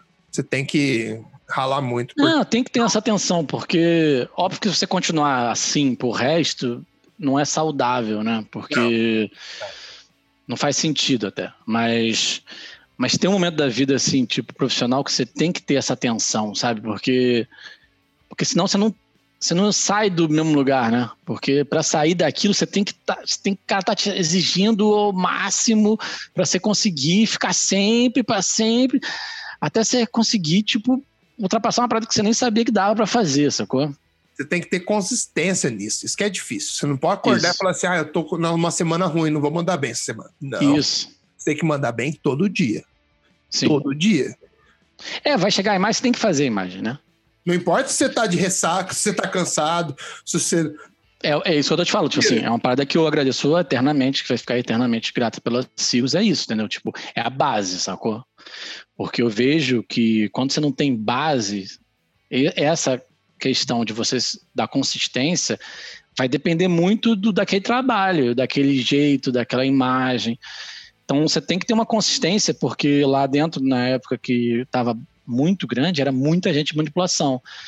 Então, nunca, praticamente, nunca, acho que nunca mesmo, cara, posso afirmar assim, que uma imagem era feita por uma pessoa. Ah, então você tem que ter arquivo que você pode transferir, trocar, né? Isso. Então a pessoa tem que pegar um trabalho e continuar aquele trabalho sem perder tempo para entender o trabalho. Então, se a parada não. Te... Por exemplo, até hoje eu uso a forma de organização de pasta, cara, que foi feita lá, sacou? Então, assim, coisa boba. Tô falando pasta de guardar as fotos, entendeu? E por causa disso, é uma base consistente para você conseguir ter essa, essa continuidade né, no trabalho, assim.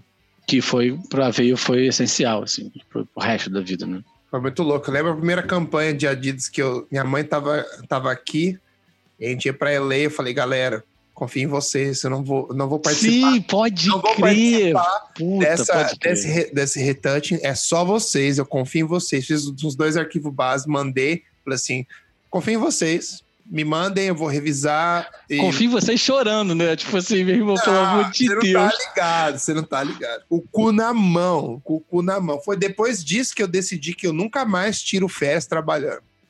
Nunca mais. Porque minha mãe falou, você não tá curtindo. Até a hora que chegou num lugar bom, minha mãe ficou, ficou 15, ficou, uma- acho que ficou 10 dias. Os primeiros quatro dias eu não curti, tá ligado?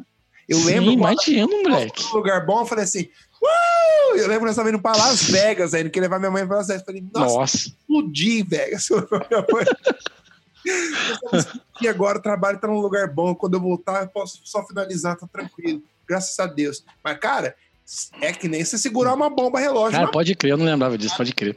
Mas eu confiava em vocês pra caralho. Só que É, eu- não, mas tem. Cara, mas é o, é o, é o outro, entendeu? Uma coisa é você. E era uma campanha grande pra caralho, hein? sempre era grande. Era no mínimo 100, Não, mas... eu tô falando que assim, não era tipo. Porque tinha umas coisas de hospital, cara, tipo umas duas mais. Não, vai estar em todo quanto é fo- loja do caralho. Sim, Vai no país, no, no mundo inteiro. É, Era mundial as campanhas. sim, sim. E. Não, pode crer, pode crer, cara. Eu lembro dessa fita de você ter, ter que viajar, tipo, pode crer. E era imagem demais, era muita volume mesmo. Não era só coisa, era volume mesmo. Pode crer. Era um, foi um tempo bom, cara. Foi uma galera muito boa, assim. Agradeço pra caralho você, a galera toda, assim. Pessoas muito legais de estar juntos, sacou? Era da hora. Felicidade de ter conseguido é, conhecer pessoalmente o Falcone na Hyde. É engraçado você conhecer pessoalmente, né, as pessoas. o, o Moreira ainda não conhecia. Ah, conheci o Vitor lá. É mesmo? irado. Da hora. Foi uma ideia numa festa lá. É maneiro, cara, assim, e, e é uma parada que realmente a gente, a, a gente conversava de ter um dia de a gente se conseguir se reunir, né? Porra, a gente sempre falava isso. Cara, se Deus quiser, o ano que vem. Eu tenho fé. Tenho muita fé. Moreira tem que passar umas férias aqui no Rio. Eu sempre teve esse sonho maluco de voltar pro Brasil, pegar um lugar, alugar pra nós, passar um fim de semana. Tipo, nós Porra, ia ser a incrível. família e aí só curtindo e falando merda, sabe? sim, sim. Seria Ia ser irado. incrível. Muito, muito mesmo.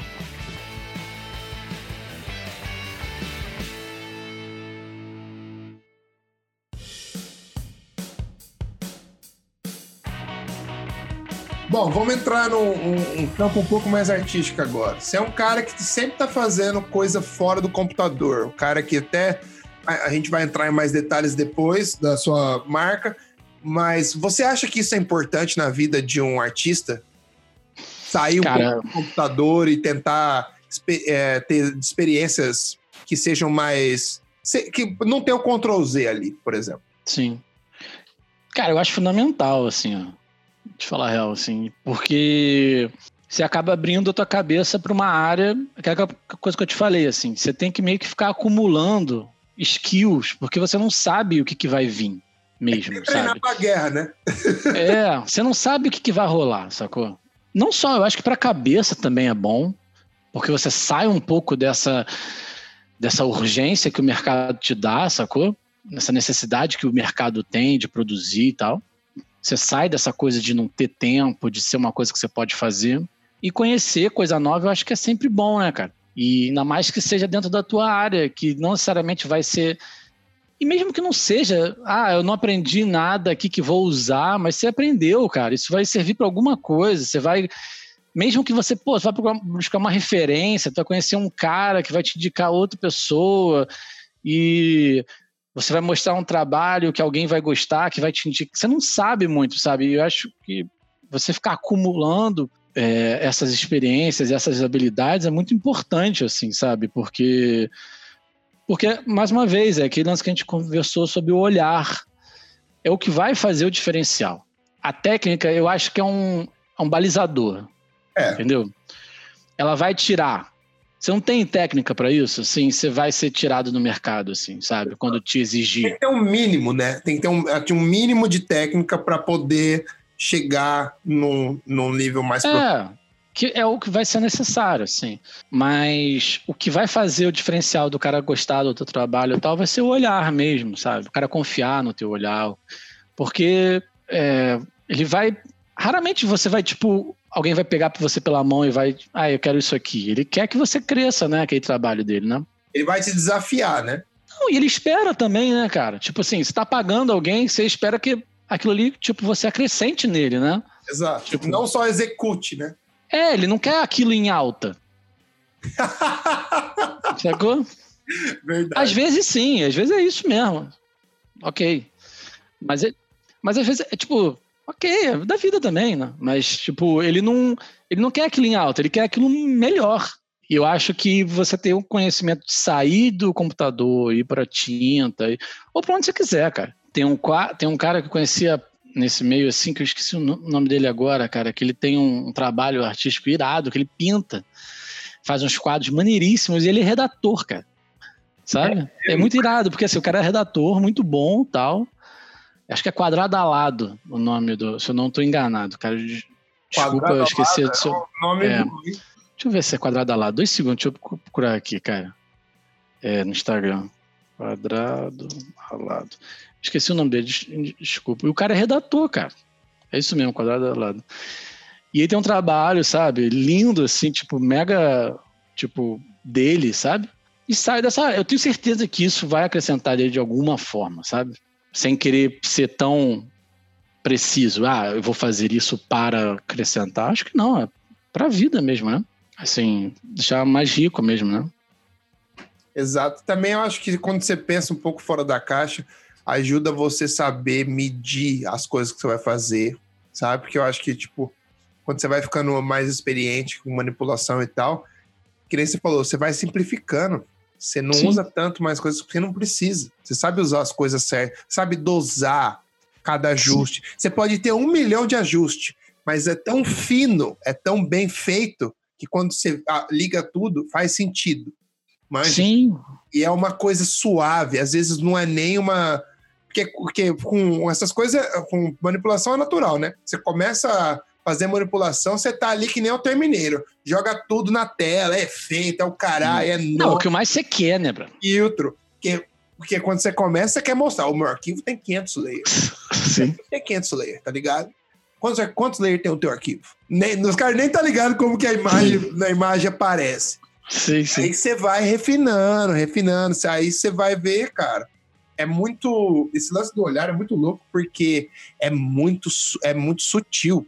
Sim, e, e é difícil, não é tão, não é uma coisa precisa de você falar, cara, faz isso, sabe? Exato. Você tem que fazer, ver, olhar e olhar, olhar, vai vai entendendo e vai dando um porque essa parada que você falou exatamente, cara, de ser suave, eu acho que é o mais lindo assim da parada, assim. Você tá só tentando, tá... sabe? É de, é de levinho. É, você tá ajudando a parada. A parada tá indo, você tá ajudando, sabe? Você não tá, porra, mudando de. Sabe, essas paradas que é, é legal pra caralho, sabe? Mas assim, é, sabe, muda o fundo, muda a luz, muda. Porra, cara, não vai. Cara, você pode ser até bom pra caralho e ficar legal. Não vai ficar igual. Mas eu te garanto que se a parada tivesse toda suave, ia ficar muito melhor. Com certeza. E... Às vezes até o cara usa, o cara usa muito mais skill para chegar um resultado pior. Sim. Tá sim. ligado? Sim, total. É, tipo, é muito. E não precisava, você está ajudando a parada ficar mais bonita, sabe? É meio que isso, assim. E fazer fora alguma coisa que te agrade, eu acho que acrescenta na tua vida, mais do que só pensar em trabalho também. Eu acho que acrescenta você mesmo, assim, a produzir. Eu tava. Conversei isso com a minha filha hoje, até, sobre, sabe, essa, essa quarentena, ela pensar em alguma coisa, sabe? Porque ela. Ela tá com 14, né? Minha, minha mais velha ela tá numa geração, cara, que eu acho que consome muito, sabe? É muito impactada. Tem, você tem pouco tempo para você mesmo, sabe? Apesar de você achar que tá vendo muita gente, porque você tá vendo muita gente, sabe? Mas você tem pouca gente que toca hoje em dia, sabe? Se você for ver no, no âmbito dela, sabe? Instrumento e tal. E outras coisas, sabe? Porque você fica com um aparelho, que é um celular, que te consome, tipo, te dando muita, muita coisa, muita coisa, muita coisa, muita coisa. Ah. E você, tipo, não bota para fora. O que, que você gosta? Ah, tu gosta de escrever, tu gosta de desenhar, tu gosta de pintar, você gosta de tocar, você gosta de ler. Você... Produzir, sabe, para você mesmo, sabe? Acho que tem esse papel também. Acho que essa parada do sair do computador também nisso, sabe? De você produzir alguma coisa, sabe? Não, e o lance que você falou, produzir por você também é muito importante. Sim. Que é coisa que você faz, vou fazer pra me deixar feliz. Por quê? Porque eu gosto e me deixa feliz. Não preciso, não preciso me justificar. Exatamente. É assim, self-care. sem- É self-care. E sem necessidade. Eu não tô fazendo isso para ficar melhor naquilo, entendeu? Mesmo que isso vá acontecer. Mas eu acho que é mais você fazer e isso vai te agregar no futuro, sabe? Com certeza. Mas é mais por você mesmo, sem intenção de é, ter um plano maniqueísta de maluco, eu vou ficar bom. Não, bro, vai fazer. Vai acontecer de uma É. eu certa acho que forma. quando você faz assim, é que quando dá certo. Sim, Quando você faz sem pretensão, só assim, vou fazer por- porque eu quero me desafiar e quero, acho que é legal essa vibe. Aí você vai, aí beleza. Aí fica bom, você mostra pra alguém, cara, nossa, que da hora, não sei o que. sim. Aí você até exatamente. pensa assim, só assim, será que ficou bom mesmo ele tá falando pra me agradar? Aí você começa. Isso, não, mas isso eu acho que é o. É a morte, brother. Eu não consigo. eu- sabe, eu não consigo até hoje. eu- até hoje eu falo, cara, o cara falou isso porque ele gosta de mim ou porque. Não, porque quando você faz umas paradas, às vezes você mostra pra um amigo, ou você mostra Sim. pra sua mulher, sabe? Tipo, Sim. É, você, tem- você fica numa situação. Até quando é de fora, cara, você fica. Será que é verdade mesmo? é foda. Porque tem uma galera que tem o ego assim de falar que é bom mesmo, sabe? Mas é, é curioso, né? Que você, exatamente isso. Você produz, você fica, cara, mas eu produzi isso pra mim, você tá gostando mesmo, sabe? Tem um quê de, de verdade ali, né? É curioso isso. Com certeza. Agora, deixa eu te falar uma coisa. Fala três artistas que você que te, que te inspiram. Cara, é, não necessariamente na manipulação, né? Não, pode ser em qualquer âmbito de arte, mas só não vamos pra, pra música, vamos ficar só no. Não, sim, sim. Cara, tem. Cara, começar pelo acho que é o cara que eu acho que. Assim, ma- não sei se é o mais me inspira, mas assim, eu fico muito chocado com ele, assim. Se eu pudesse, sabe quando você fala assim, cara, se eu pudesse fazer isso, cara, é o James Dean, sabe qual é? Um ilustrador? Que tem o nome- mesmo nome do. Procura Deixa eu ver aqui. James Jim Jean. com J. J. É Jean. Ah, tá. Jean. ah, ah. Porra. Cara, tipo ele é assim. artista contemporâneo. Puta, Sim. velho. Ele... Nossa. Cara, é... a quantidade de trabalho, a quantidade de área que ele preenche, Ele é sozinho ou tem um time? sozinho, doido. Sozinho. Produzindo desse E o refino de material que ele faz, ele faz umas prints assim, cara, com, com, com um cuidado inacreditável, assim, sabe? Tipo, sabe? Cara, com, sabe, um cuidado de craft absurdo, sabe? Eu tô vendo, tá passando a E- tela aqui no site.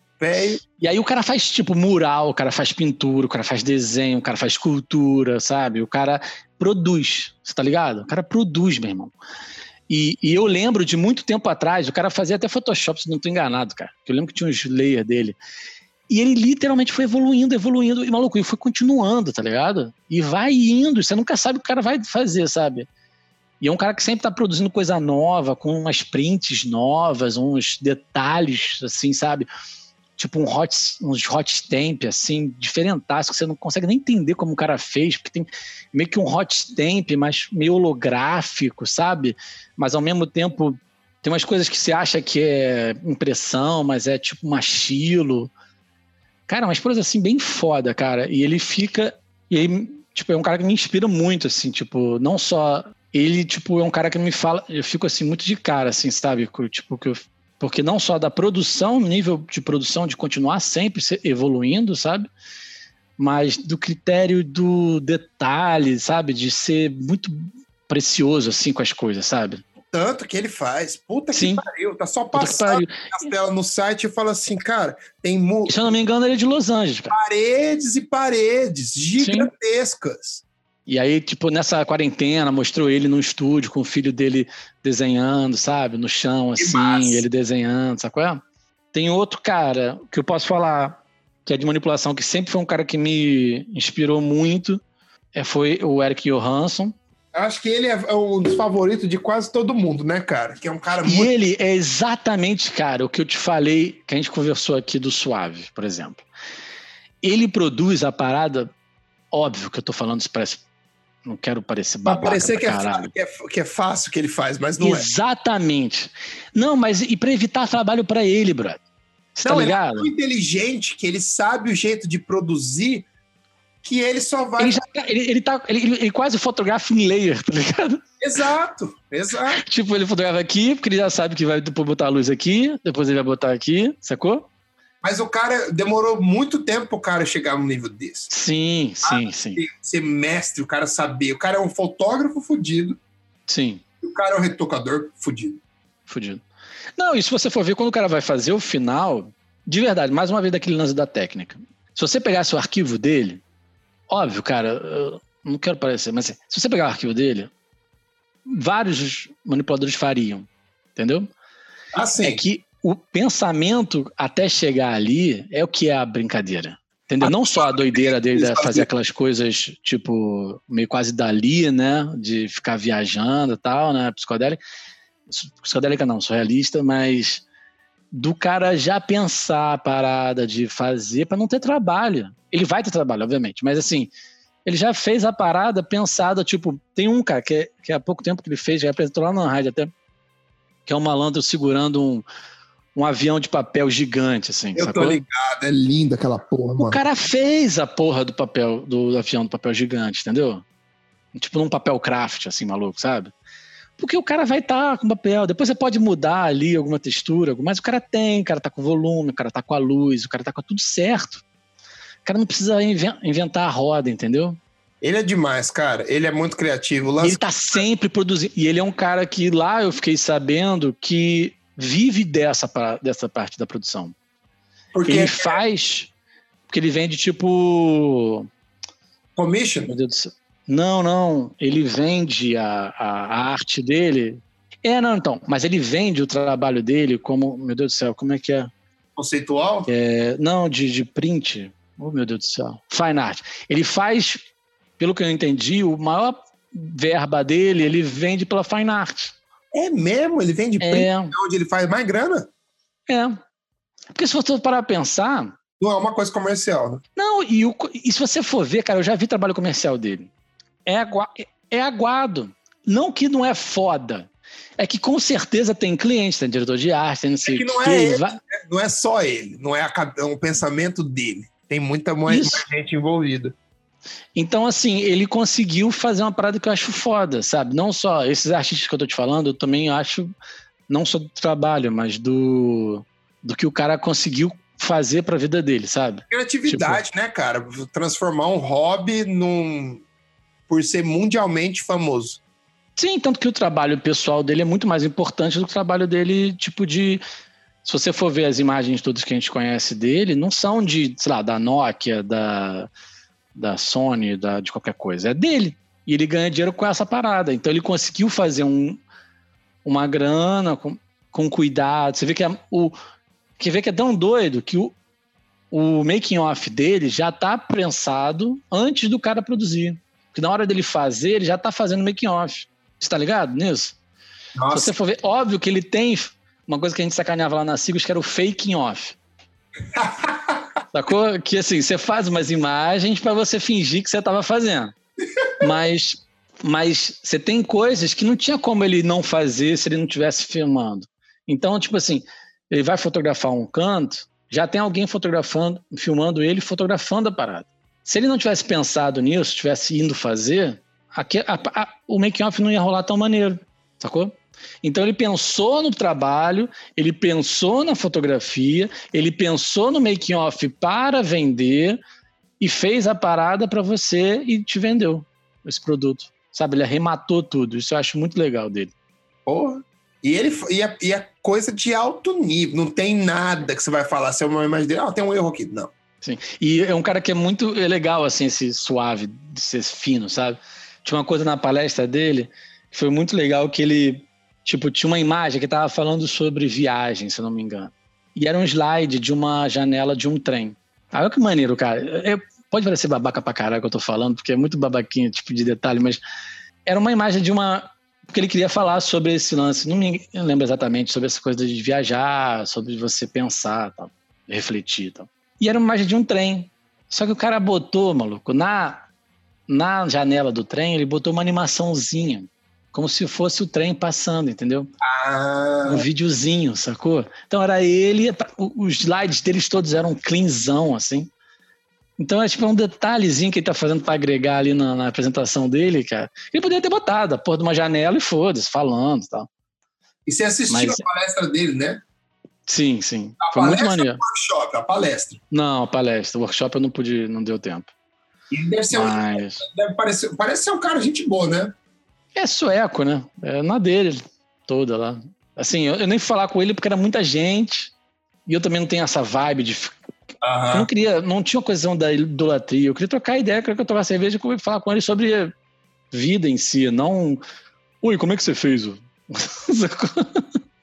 Eric, Eric, olha essa imagem. Uhum. Me conta, eu não consigo dormir. Como que você fez essa porra? Sim, tipo.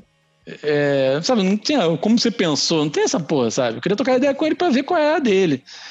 Então, assim, tipo, era muita gente, muita coisa, assim, tal, não, não teve essa vibe, mas mas ele pareceu ser um cara muito na dele, assim, de boa.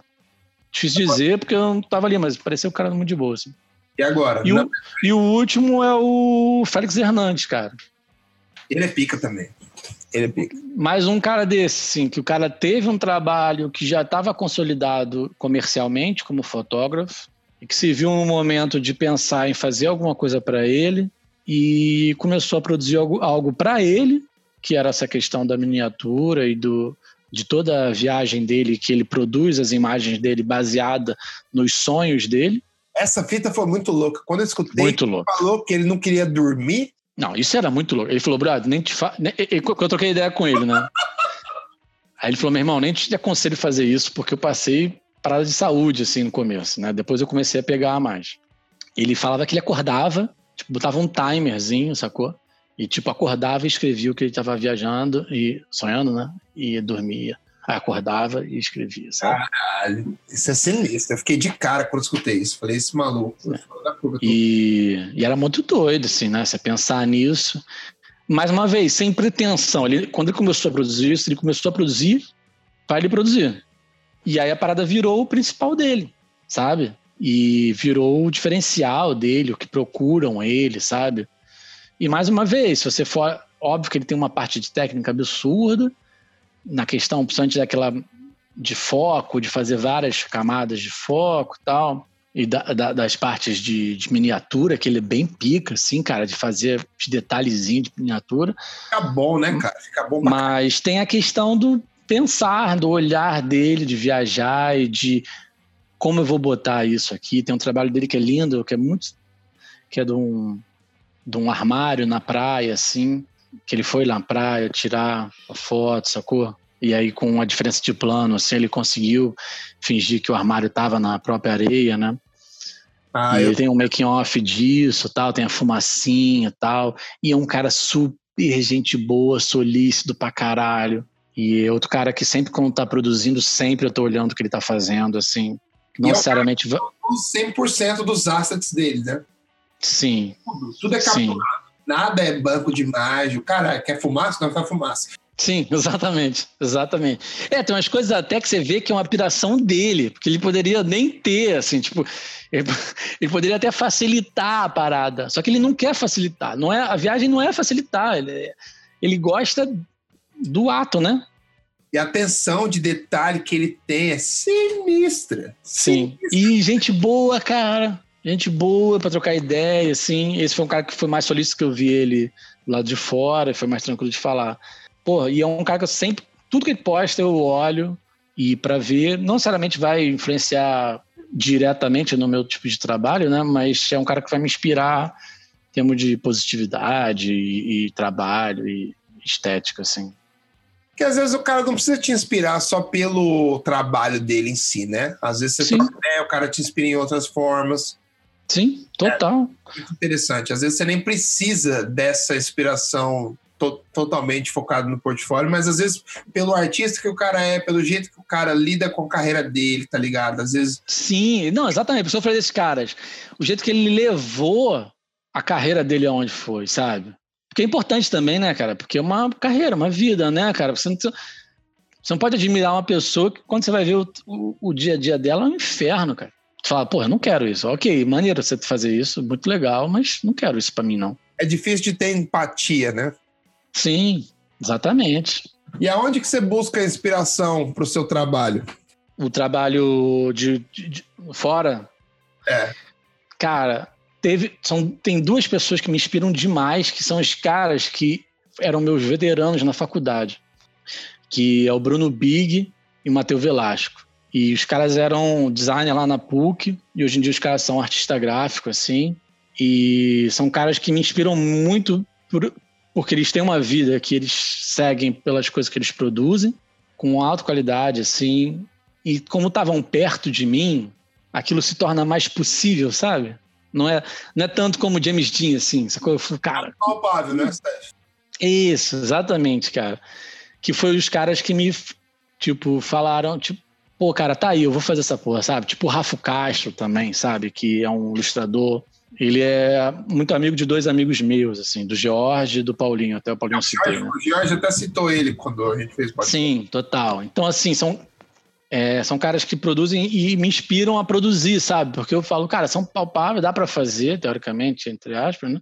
E tem um sonho de um dia poder ter esse coisa, mas me inspiram mesmo, assim, de falar, cara, vamos, vamos fazer, sacou? Vamos ver o que vai dar. E sair fazendo. Eu sempre estou olhando os trabalhos do cara, seja. Eu fui na exposição que o, que o Big fez, ele fez um, uma exposição de gravura junto com a Tereza Guimarães, que era professor, foi minha professora também da faculdade de, de gravura, lá na, na PUC. E ele era até monitor dela. E, pô, a, a, ela é gente boa demais e cascudaça, assim, da história da, da gravura do Brasil. E ela, porra, brother, ela, tá, ela fez a, a, exposição, ela tá com acho que 93, mulher. 93? 93, moleque. Parada foda, assim, sabe? Coroazinha, minha irmã inteira. Aí eu falei para ela, assim, sabe, tua aluna, ela foi me dar um abração tal. O, o Pig mesmo, foi até minha mulher que chegou e falou, cara, vai falar com ele. Eu falei, não, cara, pelo amor de Deus. Ela chegou pegou ele, assim, falou, cara, chega aqui, fala com ele. E ele sempre foi na faculdade, assim, sempre foi gente boa, sabe? Que massa! E, e é legal ver o trabalho dos caras, assim, sabe? Os caras estão sempre correndo atrás, produzindo, fazendo muro, fazendo pintura, fazendo pintura em madeira, fazendo coisa para loja. É... é ver que não tem outro jeito de dar certo, né? É fazendo. Fazendo, cara. Não, não tem. tem. outro jeito, não tem segredo. É ali, ó. Pum, bom, tem uma parada que o pessoal fala, né? Que eu não sei quem, de onde é, mas assim, a ideia, alguma coisa na sua cabeça e não feita é a mesma coisa. Ela tem o mesmo peso. Entendeu? Se você não, se você não realizou ela, ela tem o mesmo peso. Sabe? Se você ficar, ah, se eu pudesse fazer, realmente, se eu pudesse fazer, talvez pudesse ser bom, talvez ia ser uma merda. Muitas vezes você faz é uma merda. Mas é melhor e... fazer do que ter o arrependimento de não fazer. Sim, sim. Não, isso só vai saber a realidade se você fizer. E eu te falo isso de sério mesmo. Eu tenho uma questão, por exemplo, com pintura. Eu fico sempre querendo pintar e fico com cagaço do Ctrl Z, por exemplo. Um amigão meu que um amigo meu que é até tá, hoje em dia tatuador, fodaço, assim, o Ziz, Marcelo Zissu, ele, ele sempre me fala, porra, faz, moleque. Faz, bota a porra da tinta, porque eu sempre tô fazendo um pré-projeto da parada, sacou? Tanto um pré-projeto, meu irmão, que a parada nunca vai, sacou? E é isso, assim, tipo, você tem que fazer, porque não tem meio que outro jeito, sabe? Até porque vai demorar um tempo pra você ficar bom, então quanto mais você fazer antes, é melhor. Exatamente.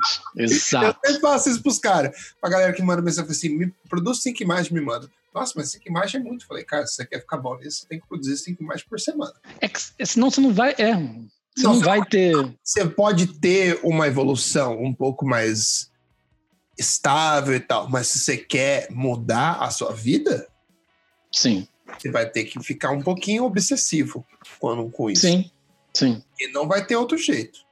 Porque você tá correndo, tem um monte. Quantos negros você acha que também não tá correndo pensando a mesma coisa que você?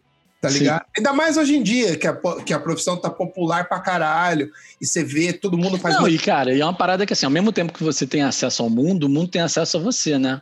Exato. Então, assim, ao mesmo tempo que você pode ganhar cliente no mundo inteiro, o mundo inteiro também tem maluco querendo ganhar cliente aqui. É mais concorrência.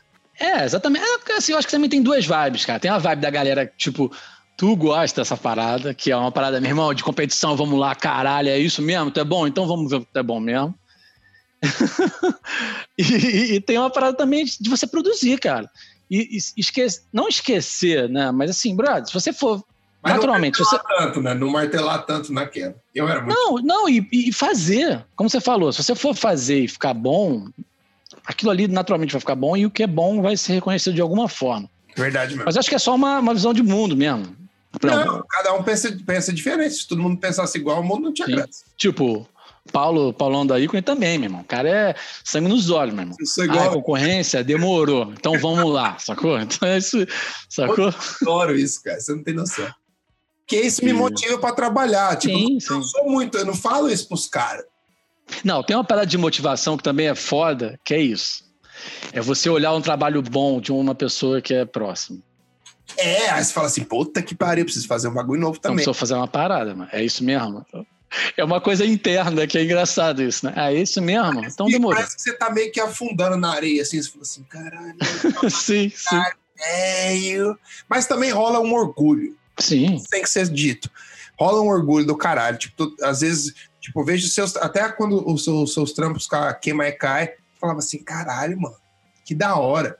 Não sei o quê, tá ligado? Você fica feliz pelo, pelo sim, seus amigos, sim. sabe? Você fica feliz, você fica motivado, mas ao mesmo tempo dá aquela, daquela coceirinha, você fala assim, oh, é bom fazer um treino. e um vai levando o outro, né? É tipo é a história, por exemplo, do, do, do, do, assim, muito dos Beatles é isso, né? Eles falavam que, tipo assim, a, a, a, a concorrência do, do Paul com o Lennon era tão grande que um ficava mostrando música pro outro. Então, assim, ah, é, tu fez essa música, é muito bom, mas por dentro era filho da puta, vou fazer uma melhor. Aí o outro fazia uma melhor, aí o outro fazia uma melhor. Tanto que se você for ver, quando eles separaram, tirando o George, que tinha uma carreira, já tinha muita música até, que foi o cara que teve uma carreira mais interessante, assim, né, pós-Beatles, o, o Paul e o, o, o, o, Paul e o Lennon, assim, eles nunca foram o que eles foram nos Beatles. Exato. Mas tocavam que... a velha deles, né? Sim, não, óbvio, teve média, teve uma porrada de coisa, teve Wings com, com o McCartney e tal, mas assim, eles não tiveram essa projeção, sabe? Porque não tinha esse cara que levava. Por exemplo, que você falou do que exemplo, você acha que tu, tuas produções não me coçava de eu produzir? Acho que pra sim. caralho, porque eu falava, irmão, pô, o cara tá produzindo. Pô, cara, vamos produzir também. Tu, e tu era um cara que sempre, a gente até conversou antes, mas tu cara falava, pô, cara, vai produzir, cara. Caralho, produz essa porra. Sacou? E aí, tipo, produz. Aí tu fala, aí o, pô, não, cara, então o cara tá fazendo. Aí tu fala, porra, tu fica feliz pra caralho, mas também tu fala, pô, cara, dá pra fazer, sabe? Tipo, é uma coisa. Tu conhece, é, é palpável, exatamente o que a gente falou do. que eu falei dos caras do, que são meus veteranos, assim. É palpável. Tu fala, pô, cara, vamos então, tipo, dá um, um, uma, uma vontade de você querer fazer também, sabe? Você se inspira, né, cara? Você fica. Sim. De uma forma boa, sabe? É, lógico. Lógico. Até quando é para competir, é uma forma boa. Porque você não tá fazendo mal para ninguém além de você. Você não tá falando com ninguém, é uma coisa interna. Sim. Você não tá chegando pro cara e falando assim, aê, Ciro, você fez um milagre aí, maluco. Amanhã, semana que vem, vai se fuder. Você vai ver, filha da puta. Vai se fuder. Você vai. Sim. Você imagina se fosse assim? Aí ia ser favela demais, é louco. sim, sim. Se pau o Facebook ia ficar até mais divertido. Sim. Exatamente. Você pode contar um pouco da Queimacar pra gente, para quem não conhece ainda? Eu já conheço bem, mas eu quero que a galera conheça. E é, até... é, infelizmente era para estar lançado já, mas essa loucura que a gente está vivendo agora, né, cara, da, da quarentena acabou que tipo a exposição foi adiada. Cara, eu tinha a, a minha filha tinha pedido um, um, um quadro pro quarto dela porque ela estava achando muito infantil, porque eu tenho uma filha de 14 e uma de, de 6. Aí eu fiquei procurando coisas para um pôster para dar. Eu falei, cara, porque eu não, eu não faço? Aí eu falei, vou fazer essa porra. Aí eu tive ideia, fiz. E ela se amarrou. Aí eu falei, cara, eu vou fazer um quadro disso. Eu vou fazer um stencil, um grafite com isso, sabe? Com jet. Uhum. Não tenho cliente, não tenho porra nenhuma, vou fazer. Aí fiz. E aí um dia, cara, eu comecei a fazer, já fazer esses desenhos e coisas pessoais. Aí um dia um diretor de criação lá da, da Macan viu essa parada e falou: Cara, tá muito maneiro isso. Isso aí daria uma série. Aí eu, tá aí. Cara. Porra, daria uma série mesmo, cara. Aí eu comecei a produzir. E com o intuito de fazer serigrafia, que é uma, é uma arte que eu sempre gostei muito desde a época de faculdade, né? E falei, cara, tá aí, vou fazer essa porra. Aí comecei a produzir, comecei a produzir sem intuito nenhum, assim, fazendo, fazendo loucamente. E aí consegui fechar uma série. E eu falei, cara, agora tem que achar um lugar. Consegui achar o pessoal do Silk Atelier. Via o Rafa Castro num post que ele mandou. Olhei e falei, cara, consegui achar um lugar para fazer essa parada no craft legal. E aí comecei a juntar dinheiro para produzir essa ideia maluca, porque eu não queria, quando comecei a procurar lugar para vender a arte, tinha muito lugar que você meio que. Os caras meio que te usavam, assim, sabe? Como plataforma, sabe? Não era uma parada que ia ser pensada para eu ganhar a vida. Eu também não queria pegar a minha parada, botar junto com um milhão de pessoas e ganhar uns centavos, assim tal. Eu falei, cara, com o que eu tenho hoje, com a possibilidade que a gente tem hoje, eu tenho um primo, que, Guilherme, que, Guilherme Solero, que trabalha nessa área de e-commerce. Falou, cara, você tem que fazer essa porra, não sei o quê. Você ficava pilhando de produzir.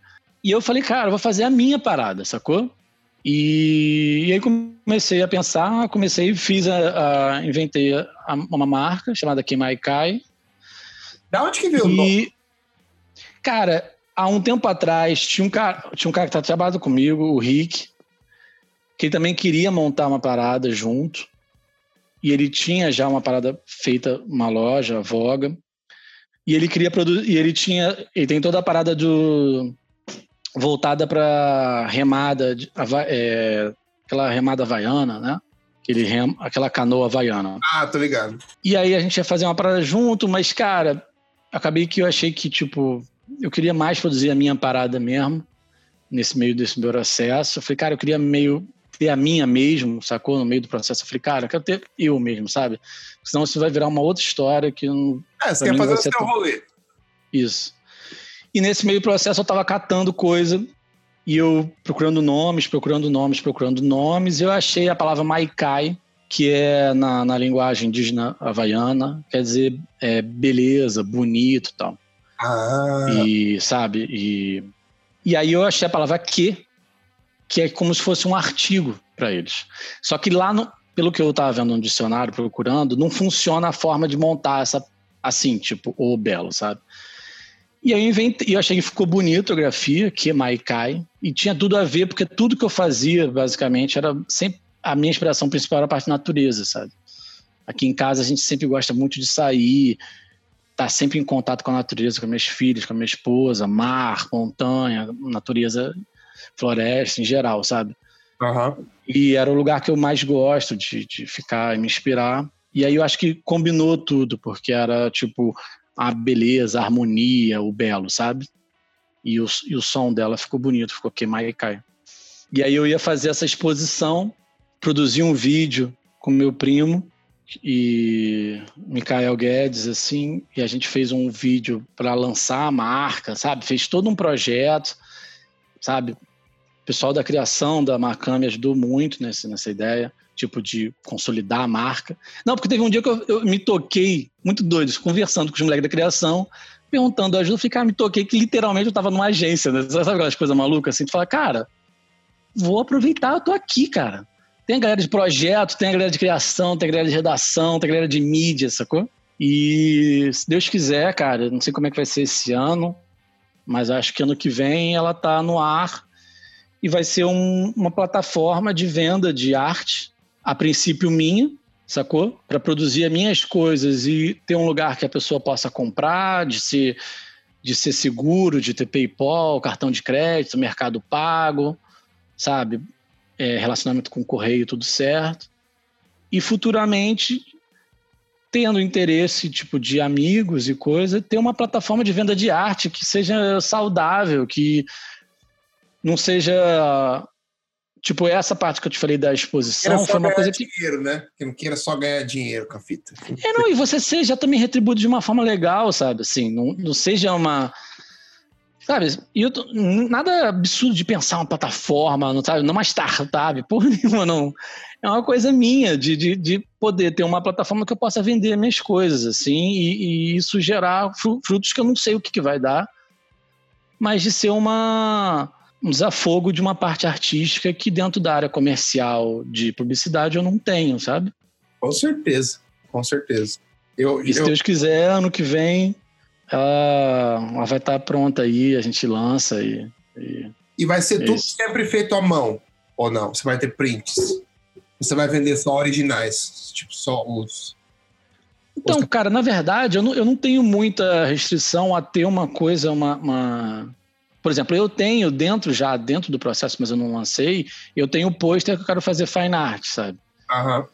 Tipo, eu, tudo que eu tento ver meio que fazer, a minha ideia, ideia só, é sempre ter alguma coisa seriada, sabe? Aham. Uhum. Pra até ter, tipo, um estímulo mesmo, tipo, de fez aquilo, acabou, brother. Exclusividade, de, e até pra, tipo, é uma coisa mais. Tipo, eu, eu, até eu perguntei isso só porque, pelo fato de quando eu comecei a fazer exposição com as minhas artes, uhum. todo mundo vinha e perguntava: cadê o original? Isso é um print. Se você tiver original, eu compro. Sim. Entendeu? Então, eu acho que às vezes se você. Não sei, acho que você pode fazer os dois, mas eu acho que o original, original, ele tem muito mais valor, saca? Pelo menos... não, e é uma outra vibe, sacou? Assim, tipo, tem a questão do pôster, mas é assim, ela é para um outro tipo de público, é um outro tipo de, de dinheiro, é um outro tipo de, de retorno que você é tem. É uma outra vibe, né? Porque é, é uma outra vibe assim que você vai fazer, sabe? Tipo, porque assim, você pode fazer, por exemplo, esse cara que eu te falei do James Jean, ele, ele pinta, ele, você vê que ele tem uns quadros, ele tem uns painéis, umas coisas inacreditáveis, e ele tem as fine art dele. Por exemplo, tem um cara que é um grafiteiro, depois dando um grafite chamado Hélio Bray. O cara faz aqueles grafite bem de, de, de, de fonte, assim, sabe? Aquela espada das antigas. Mas absurdo. Mas absurda, assim, sabe? E ele faz fine art. Só que ele faz uma parada muito foda. Ele faz uma fine art e faz umas pinturas em cima. Então você tem a questão da, do, do pôster, mas você tem a questão de que o cara interferiu fisicamente naquele pôster. Então nunca vai ser igual de um pôster do outro. Irado. E é, e é seriado. Então vai, aquilo ali foi e acabou. Eu acho legal até no sentido de. Cara, eu fiz e acabou. E fecha a coleção, que... né? Vai pra próxima. Bom. Vai pra próxima, sacou? Óbvio que se você ficar pensando em dinheiro, talvez isso não seja é mas o ideal, mas, valoriza mas acho que é outra trabalho mais, porque se de repente você fica famoso, quem tem os bagulho, fala assim, Sim. mano, só tem 50, só tem 100, é que os, os, tênis Jordan, tá ligado? Essas coisas. Sim, exatamente. Então assim, é, a Supreme fazia isso, né, com as maluquices do caralho. Mas assim, mas é uma vibe de você, tipo, fechou um ciclo, sacou? E fechar, e tipo, e, se, e, e esse lance da exposição, acho que foi uma coisa muito legal, porque as pessoas começaram a aderir, sabe?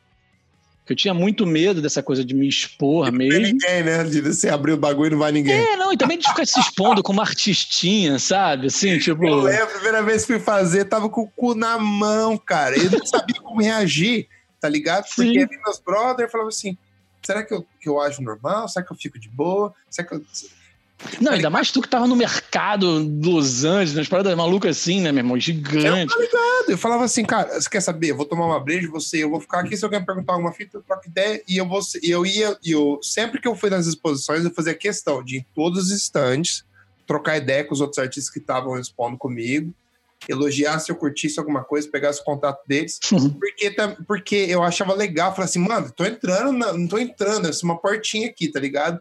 Eu quero Sim. Ter, você falou, quero trocar ideia. Que nem que você falou, tipo, de trocar ideia com o Félix numa boa, era isso que eu queria fazer. Não Sim. queria, ai, nossa, você é animal, não sei o quê. Assim, exatamente, não quer ficar, cag... sabe, pegando goma pro cara. É, exatamente. Quero pensar, quero, quero pegar um pouco do seu cérebro, sabe? Como que você pensou nisso? Isso foi legal, hein, cara? Como você tem, como você chegou nessa estética? Ou Sim. tipo, a gente tinha vários. O que, que te fez chegar lá, né, Bruno? Assim, Exato. E é muito mais, é muito legal. E é legal ter, você ter esse feedback, sacou? Por isso que eu quero.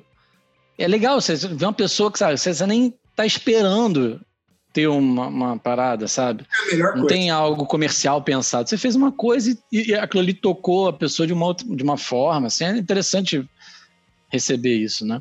Esse é o tesão da vida, brother. Esse, esse, quando eu fiz, quando eu tive esse feedback a primeira vez, eu falei, mano, é isso que eu tenho que fazer. Porque me deixou mais feliz do que vários anos de profissão. Sim, exato. E geralmente você pega um e-mail, né? Oh, parabéns, né, Cis? Mandou Sim. bem e tal, tira o dia de folga. Esse é o máximo que você vai conseguir, tá ligado? Não, e, e, no, e no dia seguinte já virou é aquela coisa de, tipo, maluco, no dia seguinte, sabe, é jornal, maluco. Sabe? No dia seguinte tá embrulhando o peixe, tá ligado? E Exato. Agora outro projeto. E na, nesse trabalho mais assim, não, né? Aquilo ali vai. O cara vai levar pra casa dele, ou vai. Uma vez, lembra uma vez, eu tô. Eu, eu, eu não sei se eu, tô viajando, tô acabando com a, com a entrevista, mas uma vez eu te, eu te, mandei um vídeo que eu lembrei muito de você, que era uma artista americana, num TED da vida. Assim. Ah, que fazia com, os, com prego? Era os pregos que ele fazia, não? Não, não. Ela fazia umas partes dela, assim, umas coisas malucas dela, assim. Só que o mais interessante era o que ela falava. Que ela falava uma parada que eu achei muito foda, que eu ficava às vezes pensando, tipo, que, que isso pode levar alguém que você está fazendo, sabe? E ela falava, como você nunca sabe o que, que aquilo ali vai inspirar, só o fato de você estar tá fazendo aquilo ali, estar tá inspirando alguém para alguma coisa, já é muito interessante, porque assim, aquilo pode ir para casa dela, inspirar ela a fazer um. Ela vai olhar o teu quadro, vai escrever um livro, sacou? E aquele livro vai inspirar alguém fazer uma música. E aquela música vai inspirar um cara, não sei o que, e alguém vai produzir uma coisa muito importante que pode mudar alguma coisa. Exato. Ela fala desse lance dessa cadeia de inspiração. Que você não tem que pensar meio que, tipo, no final, né, cara? Tipo, não, vou fazer isso para a pessoa mudar a política. Não, não. Às vezes você quer que o cara sorri, olha o seu trampo e fala isso. assim. Isso. E você não sabe o que, que vai dar. Essa é, uma, é por isso que ela fala dessa cadeia de inspiração que eu achei muito irado, sacou? Que alguém pode ser algum, alguém que entrou na casa dela, sabe? Entrou na casa dela, olhou aquilo e, e lembrou daquilo para fazer uma outra coisa.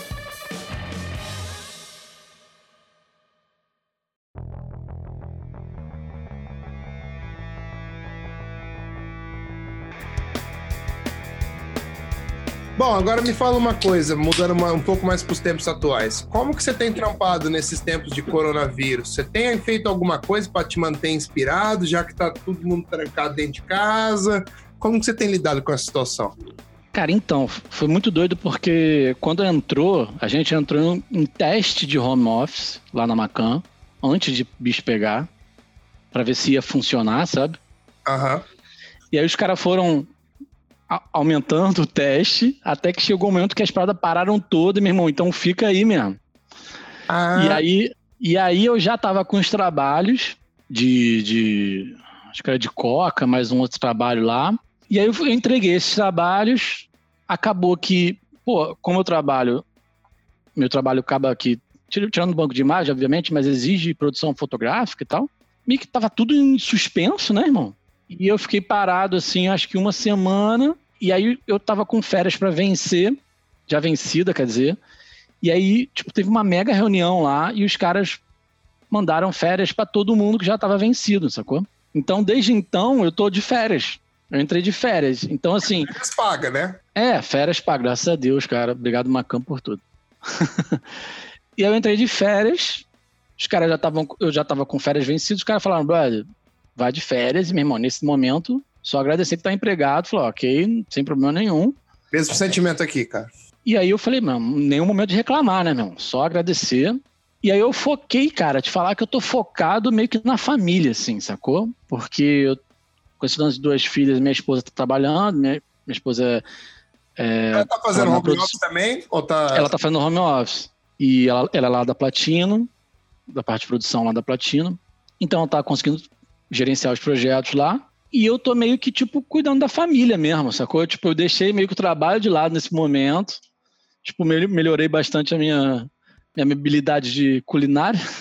É mesmo? é, cozinhando a porra toda.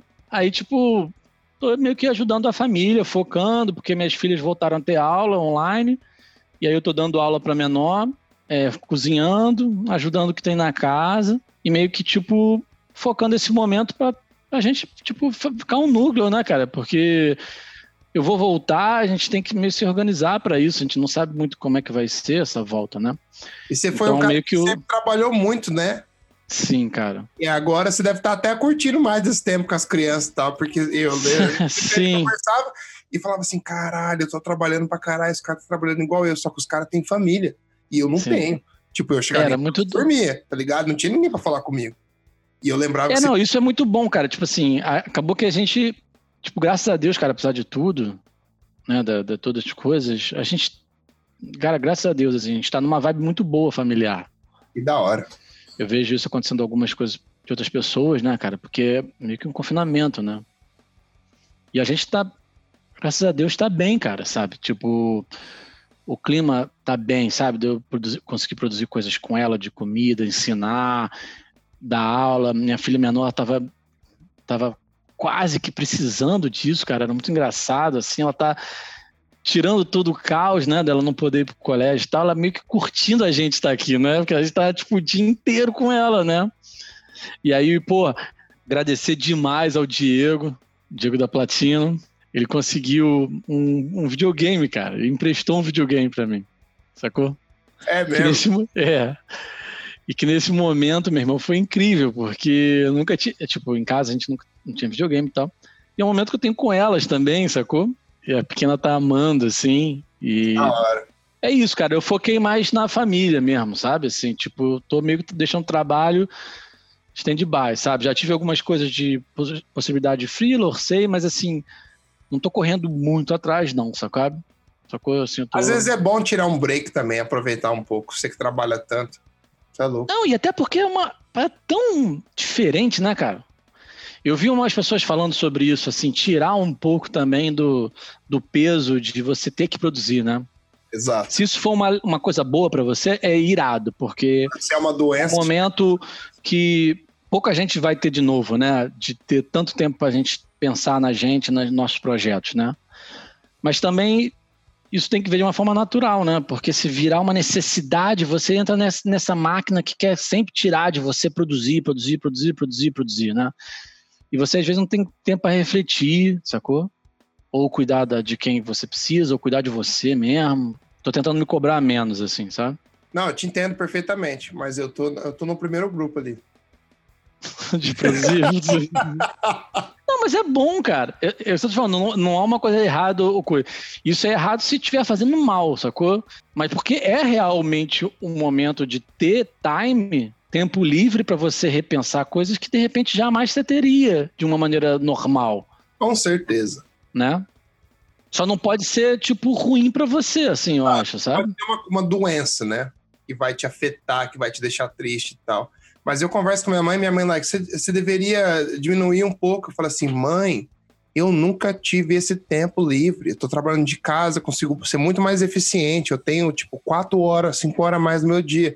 Deixa Sim. eu fazer a minha fita aqui, eu tô curtindo, Sim. tá rolando. Exatamente. Se você tá curtindo e tá, tipo, bom pra você, né, vai em frente, né, Bruno?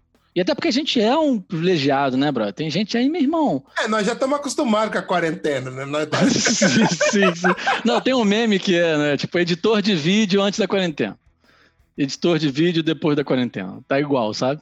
É que antes eu perdi, por exemplo, de manhã eu saía, pegava trânsito para ir para Apple. De manhã era o quê? Meia hora, 25 minutos. Para voltar, 45, 50 minutos, porque o, o trânsito aqui é ridículo. Aí você ia para academia, mais uma hora e meia na academia. Sim, mas ir voltar, tomar banho, né, né? Hoje eu acordo, ah, tenho meu workout aqui na minha tela, faço aqui no meu quarto mesmo, tomo banho, começo a trabalhar, trabalho, consigo ser eficiente, trabalho menos horas, faço mais coisas e depois aproveito meu dia. E aí Exato. eu faço outras coisas, tá ligado? Então eu acho que pra gente foi um pouco mais fácil.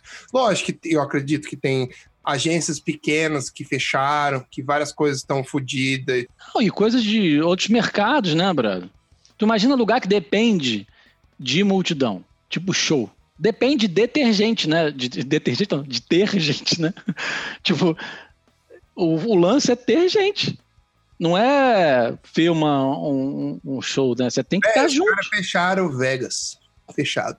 Ah, caralho, nem tinha pensado nessa porra. Uma coisa desse, o lugar mais, um dos lugares mais. Isso, mais um lugar. Tipo, imagina, cara, a quantidade de dinheiro por dia. É uma parada muito maluca, sacou? E, e, e, se, e se você faz a engenharia reversa de quantidade de gente trabalhando, é muito louco, porque é o cara do show. Mas é o cara do show, tem que ter o cara que é, contrata o show. Aí tem o iluminador, aí tem o músico, aí tem o, o hold, aí tem o iluminador, aí tem o segurança, aí tem o cara do bar. Se você vai fazendo uma engenharia reversa, tipo uma engenharia reversa em Las Vegas, por exemplo, né? Tem o cara do hotel, tem o cara do camareiro, tem o cara da limpeza, tem o cara. É muita gente. Então, assim, estou te falando, é um privilégio que tem que ser usado de uma forma melhor, assim, né? Mas aí, se você puder usar para parte artística e você tem isso, esse drive, né? Sempre teve, porra, vai dentro também.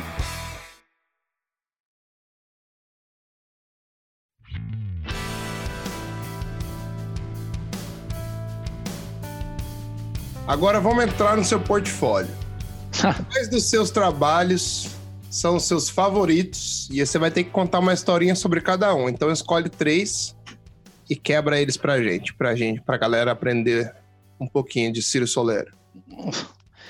Engraçado, tipo assim, os trabalhos que eu mais gosto atualmente são dois que eu não estão aqui, porque dois nunca saíram, sabe? É engraçado essa porra, né? São os últimos, assim. É, mas vamos lá. Cara, o, o, o, dos últimos que eu mais gosto é esse de Mastercard, ah, que é pra um, foi para um festival de jazz lá de São Paulo, que era um fotógrafo que eu já queria trabalhar um tempão, que eu gosto pra caramba, que é o Maurício Narras. Maurício Narras. Narras com H, N-A-H-A-S. E que eu gosto pra caralho desse trabalho é muito o que a gente comentou sobre essa live inteira. Se você vê a, as fotos assim, todo as quatro fotos são uma foto só de cada. Entendeu? Ah, então ele teve a captura perfeita ali. Ele teve a captura pra essa parada. Óbvio que é muito distante do que é isso aí, sacou? Uhum. Teve manipulação pra cacete pra chegar nesse tom, nessa vibe, nessa, nessa atmosfera, sacou? Só que isso, brother, não tem, não tem composição. O motion é, foi todo capturado por ele. Foi todo capturado. É tipo dupla exposição, sacou? É um flash andou, flash foi. Sacou? Cara, ficou muito louco. E você vê o flow, né? E tem tudo a ver com jazz. Exatamente. Isso é um, um, um diretor de arte, amigão meu, chamado Bruno Mukai. E ele teve essa, essa ideia e o cara conseguiu, que o cara é muito bom, esse Maurício Narras, assim, era um cara que eu já queria fazer alguma coisa com ele, teve essa oportunidade. E, tipo, eu gosto muito por causa disso, porque eu gosto do resultado, e eu gosto principalmente dessa parada, que assim, eu aqui, tudo que a gente conversou aqui, cara, que é eu só ajudei a parada a andar, sabe? Exato. Não tem, eu não tive composição de pegar um light paint, botar ali para aumentar nada, sabe? Literalmente. Cara, a única coisa que tem de outra foto que não é isso são esses essas essas partículas de poeira que, uhum. que eles quiseram dar para dar esse, essa atmosfera, só. De resto é só manipulação e você dosando o que, que traz para frente, o que traz para trás, o que, que você como, como você vai medindo esse olhar para chegar ne, nessa atmosfera que o diretor de arte quis, assim. Irado. Nossa, eu sou um cara que sou apaixonado por atmosfera e imagens, então animal, mano. O outro, cara, deixa eu ver aqui. Nossa, você falou três, né? Cara, tem um, tem um, cara, que é Solar Expertise, cara. Esse trabalho é mais um trabalho, tipo, que trabalhos mais emocionais para mim, assim, porque é o que tem a Grazi no, no, na piscina, assim. Porque esse foi o trabalho que me, me tipo, não só o resultado, gosto muito do que ficou, assim. Apesar de que você sempre ter essa questão do, da, do cliente, de ter uma abordagem mais do que às vezes a gente, se fosse um trabalho pessoal, iria de manipulação, de pele e tal. Mas é um trabalho que eu gosto e, e que foi um trabalho que consolidou esse lance que eu te falei, que foi um trabalho que eu tive produção interna junto, sabe, com, com o Leandro Pires, muito forte de o cara acreditar no meu trabalho e a gente fazer uma dupla, quase uma dupla assim, e ter a Viviane Pepe porra, que era diretor de criação, bancando meu trabalho. Falou, mano, vamos fazer esse trabalho, vai ficar foda. E foi um trabalho que meio que bancou, assim, esse lance de fazer os trabalhos nível A, assim, de L'Oréal lá dentro, sabe? E que teve um resultado legal. Eles consolidaram e a partir daí vocês começaram a fazer internamente? Teve uma imagem dessa que foi aquela primeira que eu te falei, que, meu irmão, deu tudo errado com vários fornecedores falaram tem uma pica para você. Uhum. Que era uma, uma imagem que elas são tão juntas. Ah, esse foi o primeiro trabalho, trabalho depois de ter conquistado. Isso. E aí depois eles falou, cara, ficou bom pra caralho, toma aí, vamos que vamos, sabe? E era doido, porque, tipo assim, essa piscina, esse mar que eles quiseram fazer, tipo, não, não tem, manipula tem manipulação, obviamente, mas não tem manipulação de água, sabe? É a piscina. E, maluco, eu tive que limpar, porque nada funcionava de, irmão, de efeito nenhum. Era os ladrilhos, moleque. Ladrilho por ladrilho. Então era aquele papo de você, meu irmão, faca nos dentes, maluco, e vamos que vamos, e não tem como. Aquele papo que a gente teve, você falou lá no começo, assim, não tem como se adiantar a parada. Ou você faz a parada direito e vai um por um, meu irmão, limpando, sem mancha, ou não tem como fazer. Caraca. Aí foi um desafio, tipo, profissional, no sentido de. Aí a gente cai naquele lance que eu te falei da base, tipo, técnica, assim, sabe? Você tem que fazer tecnicamente para ficar boa, sem ficar manchada, e você tem que. Tem. É sentar a bunda e fazer, não tem muito jeito, sabe? Escolhe uma playlist boa. exatamente, meu irmão, exatamente. Cara, outro. Cara, tem uns de, de build que eu gosto que foram tipo um desafio profissional mesmo, tipo essa da Yasmin, lá no a primeira, por exemplo, que, pô, a foto do cabelo dela, eu achei essa foto muito doida porque era quase a foto em si era quase uma ideia no começo. Essa foi um projeto pessoal daquele que eu peguei do diretor de arte, sabe? E que virou depois. Tipo, no cabelo dela tem tipo umas 30 fotos, entendeu? De cabelo. para conseguir ter feito esse cabelo, sabe? Perfeito, né? Então tem uma coisa de desafio pessoal, cara.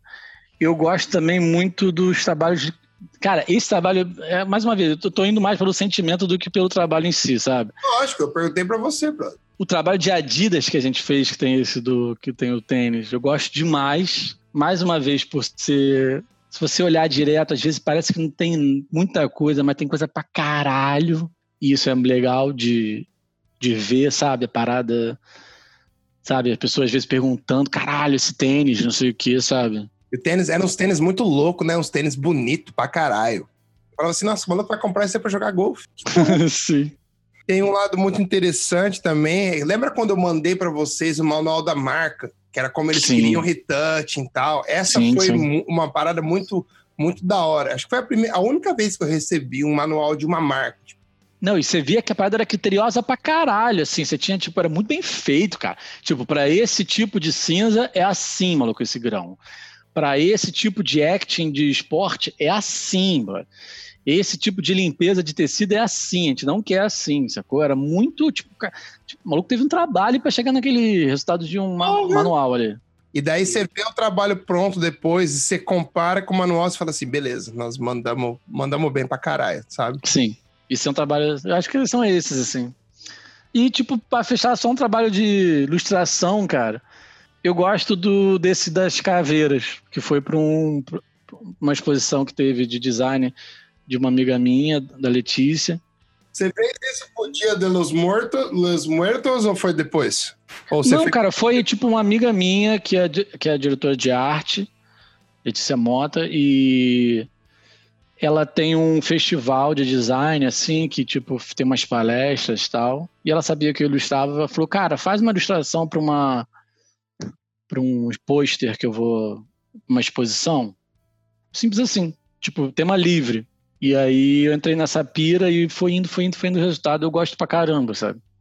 Eu tenho a pira até de tatuar essa, essa, essa, essa, essa tatuagem. Cara, irado, por essas cores ainda, vixi. sim, sim. E é um trabalho de ilustração, que é uma área que eu gosto também, que eu gosto, sabe, do resultado final que ficou, assim. Acho que é isso, cara. Também não ficar lambendo muito a cria, não. Não, mas é muito bom. E você vê que é um portfólio variado, sabe? Tem diferentes skills. É, tanto. É, tipo, tem outros amigos, tipo, eu botei até minhas fotos, cara, que eu nem sou fotógrafo, sacou? Mas eu botei mais naquela coisa de se alguém for se interessar, ver que tem, tipo, entrar naquele detalhe que a gente falou de olhar, sabe?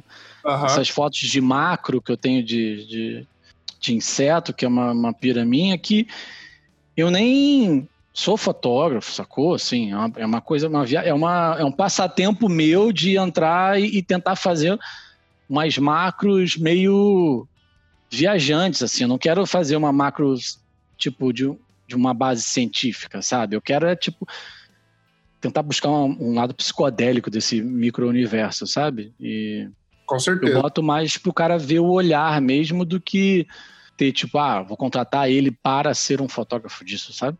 Falando em psicodélico, eu lembrei do trampo do Hendrix também que você fez, que é irado. Ah, valeu. Valeu, valeu. É Assim, essa é das antigas, cara. É um, é um que vai ter, por exemplo, lá, que eu quero- te fazer, que eu quero botar lá na Kemaikai, sabe? Aham. De ter, fazer uma, uma seleção de, de print fechada num tipo de, de, de impressão, assim, e ver o que acontece, sabe? Cara, eu vou te falar uma fita agora, vai ser até engraçado. Você sabe esse, esse trampo que você fez pra, pra Eleven? Quando eu, Ah, sim, sim, da, da, da mão? é. Porque foi assim, eu tinha convidado, eu tinha, a, gente tinha, a gente tinha pensado nesse trampo, a gente já tinha feito brainstorm e tudo. Tipo, Você eu- tava lá? Não, eu tava saindo, Eu tava saindo Caralho. demissão. Eu ia pra San Diego, porque os Sim. caras estavam me tratando que nem lixo lá, não sei o quê. e eu falei, mano, eu fiz, recebi uma oferta com o dobro do salário pra morar em San Diego. Falei, o que eu tô fazendo aqui? Sabe? Tipo, vamos pra San Diego.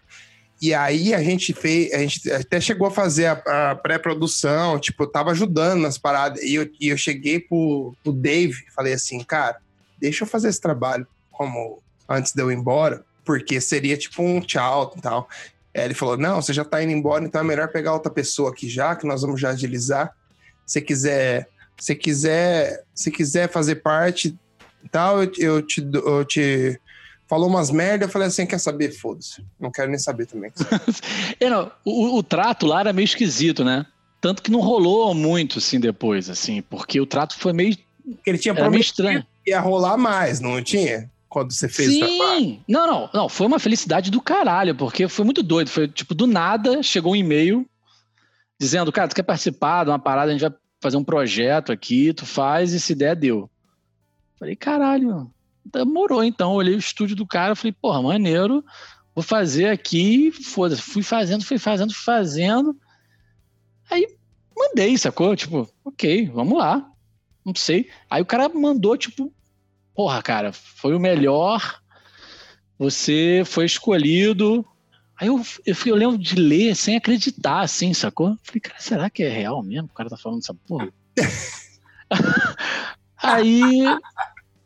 Só que de, aí, tipo, fiquei muito feliz, cara, porque o resultado eu achei maneiro. Mais uma vez, tipo, uma pré-produção maneira, os caras fizeram umas fotos legais. Tipo, E os tênis eram vez- muito da hora. muito maneiros, assim, tipo. Pois, A ideia era muito irada. E aí foi. Aí, tipo, só que não deu prosseguimento, porque e eu cheguei até a tentar trocar uma ideia, meio que não rolou, assim. Tipo, eu falei, cara, eu mandava orçamento, não entrava. Mandava orçamento, não entrava. Aí eu meio que mandei um, cara, e aí? Tipo, o que que tá acontecendo, cara? Porque eu quero trabalhar. Se tiver caro, me fala, sacou? Aham.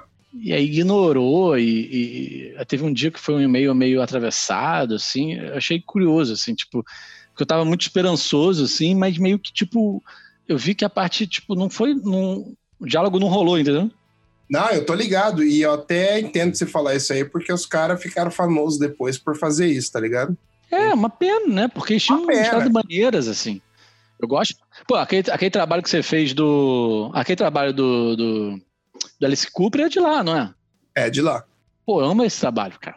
Amo esse trabalho. Eu lembro que eu conheci o seu trampo, que, eu- que a gente trocou ideia a primeira vez por causa disso. Por causa desse trampo. Do... Sim. Não, eu fiquei muito feliz contigo. Foi uma parada assim. Eu te mandei o, o portfólio. Meu site é antigo. Aí você tava naquela época de recru- recrutar. Você não vai nem lembrar. Aí você tava recru- recrutando pra veio, assim, sabe? Quem quer, ah, estúdio, não sei o Ah, que e tal. Postei em todos os grupos e tal, tentei fazer. Aí eu mandei. Aí tu gostou, mas tu mandou tipo, pô, legal. Só que assim, eram os trabalhos da época de assim, eu não tinha feito. Eu falei, meu irmão, eu tenho que trabalhar nesse lugar. Eu tenho que lugar. Aí eu falei, cara, aí essas paradas de, pô, mesmo faca nos dentes, às vezes, né? Tipo, brother, eu não tô com portfólio, não tem tempo de fazer site, eu não vou. Quer saber? Eu vou pegar aqui as minhas melhores fotos dessa área de build que não tinha nada no portfólio. Tinha nada. Eu tava fazendo há mais de um ano L'Oreal e não tinha nada no portfólio, porque eu não, já tava lá, emprego, sabe? Aquela coisa de não fazer o site de novo, tá ligado? Ficar meio acomodado. Irmão, fiquei uma noite toda fazendo um PDF, montando tudo bonito, pá, isso aqui. Aí eu peguei esse PDF e mandei. E aí eu lembro, mandei de noite. E você, tipo, fuso horário, né? Aí sempre era antes, não é isso? Ou quatro horas, cinco horas atrás. Aí eu fiquei feliz pra caralho, porque eu mandei, tipo, o moleque bateu e voltou, sabe? Tu mand, eu, mandou, se tu recebeu, tu falou, eu quero no meu time. aí eu, porra! Aí eu falei, isso aí. Aí cheguei em casa e falei, cara, entrei no time lá, daqui, do, do, cara que vai fazer lá. Mas eu fiquei muito feliz, porque foi uma parada meio que tipo de reunir um trabalho. Falou, meu irmão, é isso que eu tenho, cara. Peguei aqui, te manda aí. Tu... E era uma área que, tipo, tinha essa área mais de beleza, que você tava querendo pegar várias galeras, né? Tipo, Paint, né? Você tinha várias. Eu pensei, eu pensei assim, falei, vou pegar um cara bom em, em várias coisas diferentes, e aí eu sei que eu tô preparado. Eu tenho uma equipe, né? Não, foi. Mandou bem demais. Eu fiquei feliz, cara, pra caralho nessa época, de, desse lance do bater e voltar, sabe? E realmente, você montou uma equipe que, se você for ver, todo mundo tinha um nível muito bom e cada um com uma área muito específica que podia agregar, sabe? muito específica e, tipo, fluía de, bem demais, tá ligado? Era, um, era uma delícia, cara. Eu sempre fico pensando, falo assim, puta, se a gente tivesse, tivesse uma base, tivesse um estúdio mesmo, Sim. eu não vou nem falar nada, senão os negros vão falar assim, não, os caras é mala, não sei o que, os caras acham que ia ser, ia ser doido, mas o bagulho ia ser doido mesmo. Você não tá ligado o poder que a gente tinha ali era sinistro. Que eu lembro, eu lembro do dia que meu chefe falou, que eu convenci ele que eu poderia escolher a galera do meu time. Eu voltei para casa, acendi um back gigante, fiquei no computador olhando. Falei, quem que são os caras mais foda? Vamos procurar, vamos procurar. Pum, pum, pum, pum. Separava, mandava e-mail. Pum, pum, pum. Separava, mandava e-mail. Falei assim, beleza. Se eu conseguir pegar 50% dos caras que eu mandei, nós estamos bem. Estamos bem. E é doido, né? Porque você não conhecia nem pessoalmente, né? Você sabia nem como o cara trabalhava, né? Porque, porque o cara podia né, ser um escroto ou, sei lá, qualquer escuro, coisa, né? no escuro. Por isso que no começo eu ficava maluco, porque eu não sabia o que esperar. Realmente não sabia o que esperar. tipo, eu sabia que o trabalho era bom. A única coisa que eu sabia é que o trabalho. Não, mas você trabalha com gente, meu irmão. Queira ou não, você trabalha com gente. Você pode não rolar, né, bro? Isso que eu tentava explicar pro meu chefe, que às vezes a gente ficava trocando ideia pra caralho. Eu falava assim: eu preciso conversar com o meu time agora, não sei o quê. Conversar o quê? Eu falei assim: meu amigo, eu tenho, eu tenho um time, eu preciso trocar. Eu sou, tenho que falar bom dia, tem que trocar ideia, tem que não sei o quê. Eu me importo com essas pessoas. Sei que você, falar pro meu gerente, sei que você não tá nem aí, mas eu tô. Tipo, porque os caras vão virar noite, os caras vão fazer. Vou, eu vou colocar os caras em situações que são desconfortáveis e os caras vão fazer porque os caras estão junto comigo. Então você precisa. Falei assim, você, eu sempre, sempre fui muito direto com ele. Falei assim, você fica fora disso e deixa eu lidar com eles, porque você nem conhece os caras. Entendeu? Não tem porquê você se meter numa coisa que você não vai ter nem.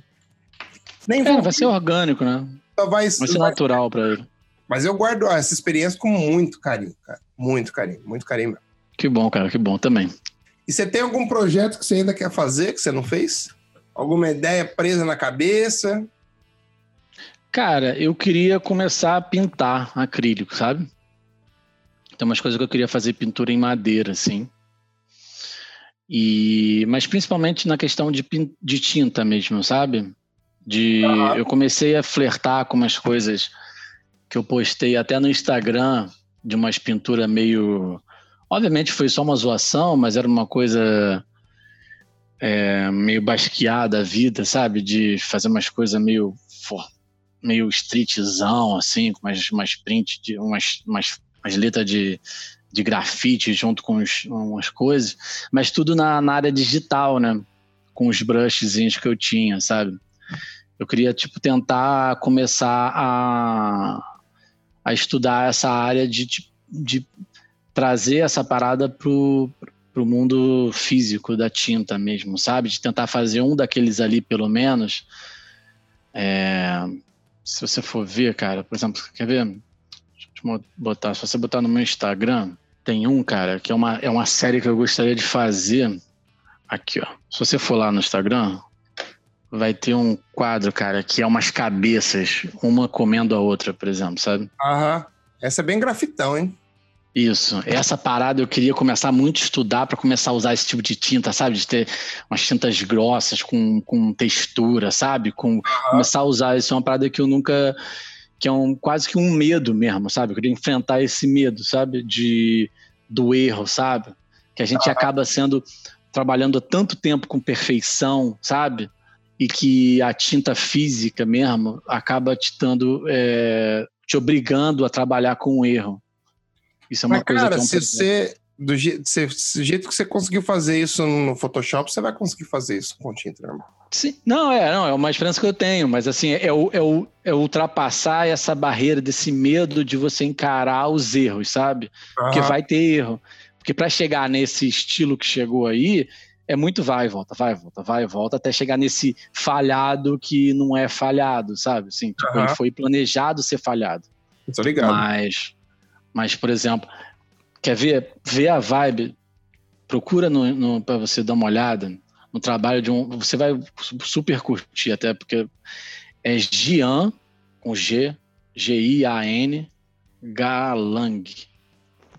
Galang com G mudo. Galang. Já achei. Ah, tô ligado. Tá ligado esse maluco? Ele Irmão, faz isso na mão? Isso que eu ia te falar, filho. Meu irmão, no Instagram do cara, tem um trabalho, o último trabalho dele, que eu acho que é o do Muhammad Ali. Tu olha assim, parece uma arte digital. Exato. O cara fez essa parada numa, numa tela assim de uns 3 metros por 3, sacou? Olá. E a textura é textura mesmo. O cara vai com uma espátula, uns, umas, uns, uns pincéis grandões. Ah, então fica tudo ali. Nossa. Fica tudo. Só que assim, é muito louco, cara, porque assim, é um é um orgânico pensado, mas ao mesmo tempo parece que foi jogado, mas ao mesmo tempo é pensado, mas é também jogado. Cara, é muito foda. Isso é um projeto que eu tenho. É um GIF passando muito louco na tela. Sim, sim, sim. É digital sim. art. Você já pensa no primeiro momento, essa porra é digital art. E o cara faz isso à mão, maluco. Isso Caraca. é uma ideia que eu tenho de começar 2000. Ah, quando começar a ter tempo assim, mas tipo, cair na área de tinta mesmo. Irado. Irado.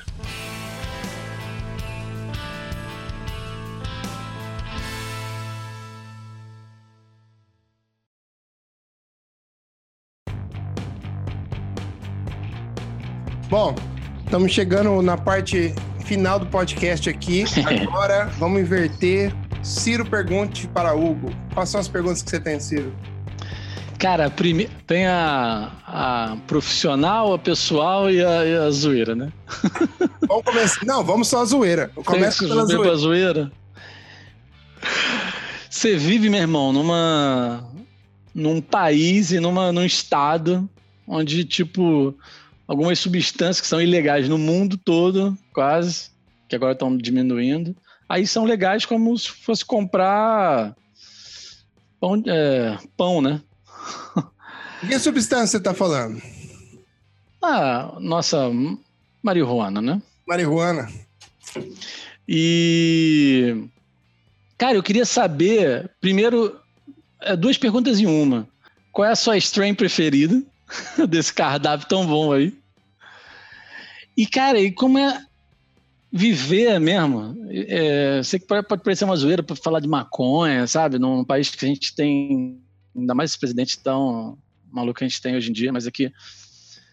Você vive num lugar, cara, que isso meio que, tipo, eu queria saber de você mesmo, sabe? De, virou uma coisa tão comum que vende em loja mesmo, sabe? Tipo, lugares não são, tipo, tocando. Não, não me parece estar tá tocando reggae, sabe? Num beco. Não, brother, é uma parada, tipo, profissional pra caralho, sabe? Assim, de.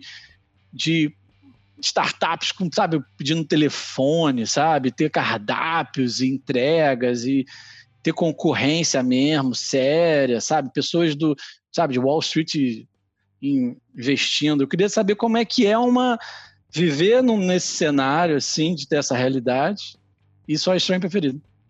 Cara, vou, a minha strain favorita chama Runtz. R-U-N-T-Z. Pode procurar. É uma strain que é um, um, crossing, acho que é da White Widow com outra. Mas o lance da Runtz é que ela é meio verde, meio roxa. E o sabor e o, Tipo, eu fumo. Mãe, desculpa. Eu fumo bastante maconha, então. cara, quando você fuma, parece que é, é, você, não, você não tosse. Você não tosse. Você imagina você tomar um Blue Label. Você nem sim. sente o álcool. É aquilo. É uma. Cara, é lindo. É lindo. É minha favorita. Toda vez que eu consigo comprar, eu compro. Eu não compro sempre, porque é caro. Sim. Mas é maravilhosa. Agora falando de morar num lugar que onde maconha é legal. Hoje em dia aqui, maconha é só o imposto que eles colhem é, nos estados. Você sabe que todos os impostos feitos por é, colhidos pela indústria da maconha são doados para educação. É mesmo? Sabia disso. Não. Bateram o recorde. Primeiro começou em Colorado, Sim, sim. Colorado foi o primeiro, o primeiro estado. É, tinha tanto imposto que os caras não sabiam nem o que fazer, né? Uma parada meio maluca, assim. Deu né? tanto dinheiro no primeiro ano que eles doaram para educação que os caras falaram assim: uou, wow, talvez a gente tenha um negócio aqui, entendeu? Hoje em dia já é outra vibe, tem marcas gigantescas com, com investidores. Você vai numa loja, você vai numa boutique, você não vai numa loja. E cada loja tem, cada dispenser tem um, um, perfil diferente. Tem uma, tem uma que fala que é a, que é a Mad Men, que é tipo é a Apple do dispenser. Aí você vai, em cada, em cada strain tem a, o, o, o potinho com a strain, aí você tem um iPad. Você vai vendo as qualidades, o que você vai sentir. Ó, oh, que maluquice, cara. Ah, cara, é tudo, tudo hoje em dia é tão explicado e tão bem é, feito. É, não é nada gueto, né? Isso que não, é muito louco. Não, não, é tudo high level. Cara, você vê as embalagens. Você vê as embalagens. O, o a grana que os caras gastam nas embalagens, em tudo, é surreal. Surreal. Parece produto de luxo. Você fala assim, isso aqui não é maconha. Isso não tem maconha aí. Que é uma coisa que parece tão luxuosa. E, e hoje em dia, por exemplo, você vai num dispenser, você fala que fumar maconha é coisa de molecada. Cara, tem gente de todas as idades. Todas as idades. Porque tem muita gente que tem, que é doente, que tá doente, tem dor, ou tá com problema, não sei o quê. Ou simplesmente só quer fumar um beck e ficar de boa. Entendeu? É assim como o cara vai tomar um uísque dele, né? Coisa exato, tipo. exato. E faz me, muito menos mal do que às vezes, você, por exemplo, fumar cigarro ou você fumar de você beber pra caralho. Faz muito menos mal. A única coisa que vai acontecer, você vai dormir. Sim. Não, e às vezes o cara quer dormir, né, Brad? Melhor e tal.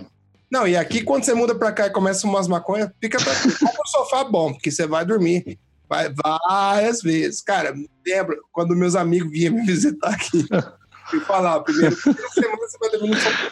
É, você tá me tirando, mentira. Ou, ou os caras olhavam pra mim e falavam assim, nossa, cara, tem algum delivery? Que... Não, vamos fumar um e vamos sair, né?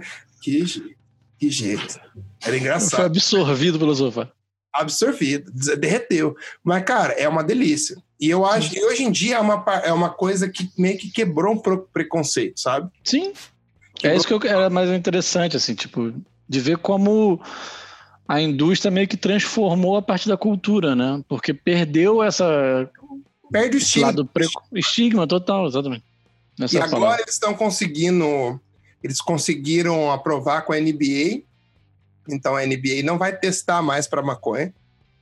Porque tinha uma, é mesmo? uma grande. É, a NFL e a, a NBA não vão testar mais para maconha no doping. O que, que aconteceu foi o quê? Muita gente ficava viciada em remédio para dor, para não sei o quê. E tinha alguns que tinham opioides que eram que deixavam você viciado de verdade mesmo. Sim, não, é, não. Aí nos Estados Unidos tem essa crise do opioide bizarra, é, né? Aqui, cara, o, o lance de remédio aqui é sinistro. Sinistro, sinistro, sinistro. Tipo, se você entrar nessa vibe, você vai morrer e, tipo, você vai ficar. Tem gente que é viciada em toma 20 pílulas para levantar, sabe? Nossa! É ridículo. Tem até um filme que fala Prescription Thugs, que é um documentário. Sim, sim. Tô ligado. Dos negros, porque é uma indústria. Então, é, eu achei uma vitória quando eles conseguiram fazer isso com a NBA e com a NFL, porque eu falei, caras, isso é. Quebramos estigma. É, não, você tá criando estigma mesmo, né? Exatamente. E uma outra geração vai ter uma outra parada.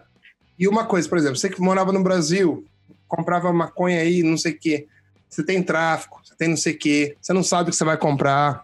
Às vezes você tem que pagar mais por uma coisa que não tem uma qualidade boa. Agora aqui, você sabe, tem listado, vem uma lista, tem tanto de THC, é isso aqui, isso você vai sentir isso, tal, tal, tal. É um produto limpo, estimula a concorrência. O que, que Sim. acontece que você estimula a concorrência? O preço abaixa, a qualidade melhora. Sim. Então, você tá. Você, se você decidir usar, você está usando uma coisa que é muito. que não vai te fazer mal, tipo, quase nunca.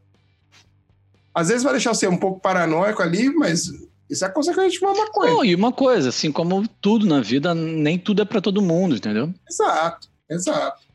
Mas eu acho que é mais interessante essa mudança da, do comportamento, né, da vida mesmo. Por isso que, assim, a segunda pergunta que eu ia te fazer era exatamente sobre isso, assim, era tipo... Eu queria fugir um pouco do trabalho, né? Eu queria ver, tipo, eu queria... Porque, assim, você sempre vai ser brasileiro, né? Essa aqui é a doideira, né? Por mais que você more até o final da vida, assim... Eu queria saber, tipo, ao contrário, eu queria saber, tipo, o que que o... Porque você já tá aí o quê? Uns cinco anos? Seis. Seis. O que que tipo, você vê às vezes, se você tem contato com outro amigo que vai te visitar ou coisa assim, com o que você acha que a cultura americana já te mudou? Sabe? Eu acho que essa pergunta seria melhor perguntada tipo para minha irmã, para minha mãe, mas vamos ver se eu consigo responder. Eu acho que eu Não, se você se vê nesse particular, de você ver, não sei, tipo, é, aqui a médica de trabalho, uma, uma, uma coisa de horário, uma forma de tratar, não sei, tipo, se você vê, de repente você fala, cara, não sei, eu não me sinto. Lance do horário é verdade, porque você faz festa com o americano, você fala meio-dia. Meio-dia tá todo mundo lá. É, é verdade. Se você convidou os caras, você botou o horário, você, você, é melhor você estar tá preparado, porque meio-dia os filhos da puta vai chegar na sua casa. Agora, você fala meio-dia, os caras chegam às quatro. Tá ligado? Isso é muito... Não, meio-dia você nem tá pronto, brother. Meio-dia você tá tomando ah, banho. Assim, você tá falando, e aí, já já eu passo aí. Aí você, você vai viver o seu dia e depois você vai pra festa. Mas é, eu acho que eu fiquei um pouco mais direto, tipo. E agora, finalmente, eu tenho uma namorada americana, então eu acho que eu tô sendo um pouco mais influenciado. Sim. Mas, cara, eu acho que eu ainda sou meio que a mesma pessoa. Sim. Eu acho que a noia que eu tenho com o trampo nunca vai passar. Até falei pra minha mãe, falei assim, eu sou assim, eu vou morrer assim, porque eu sou assim, entendeu? Eu... Não, isso de repente até te ajudou aí, né? Porque aí é um lugar de trabalho, né? Eu lembro que você comentava que, assim, tu teve um choque, meu irmão.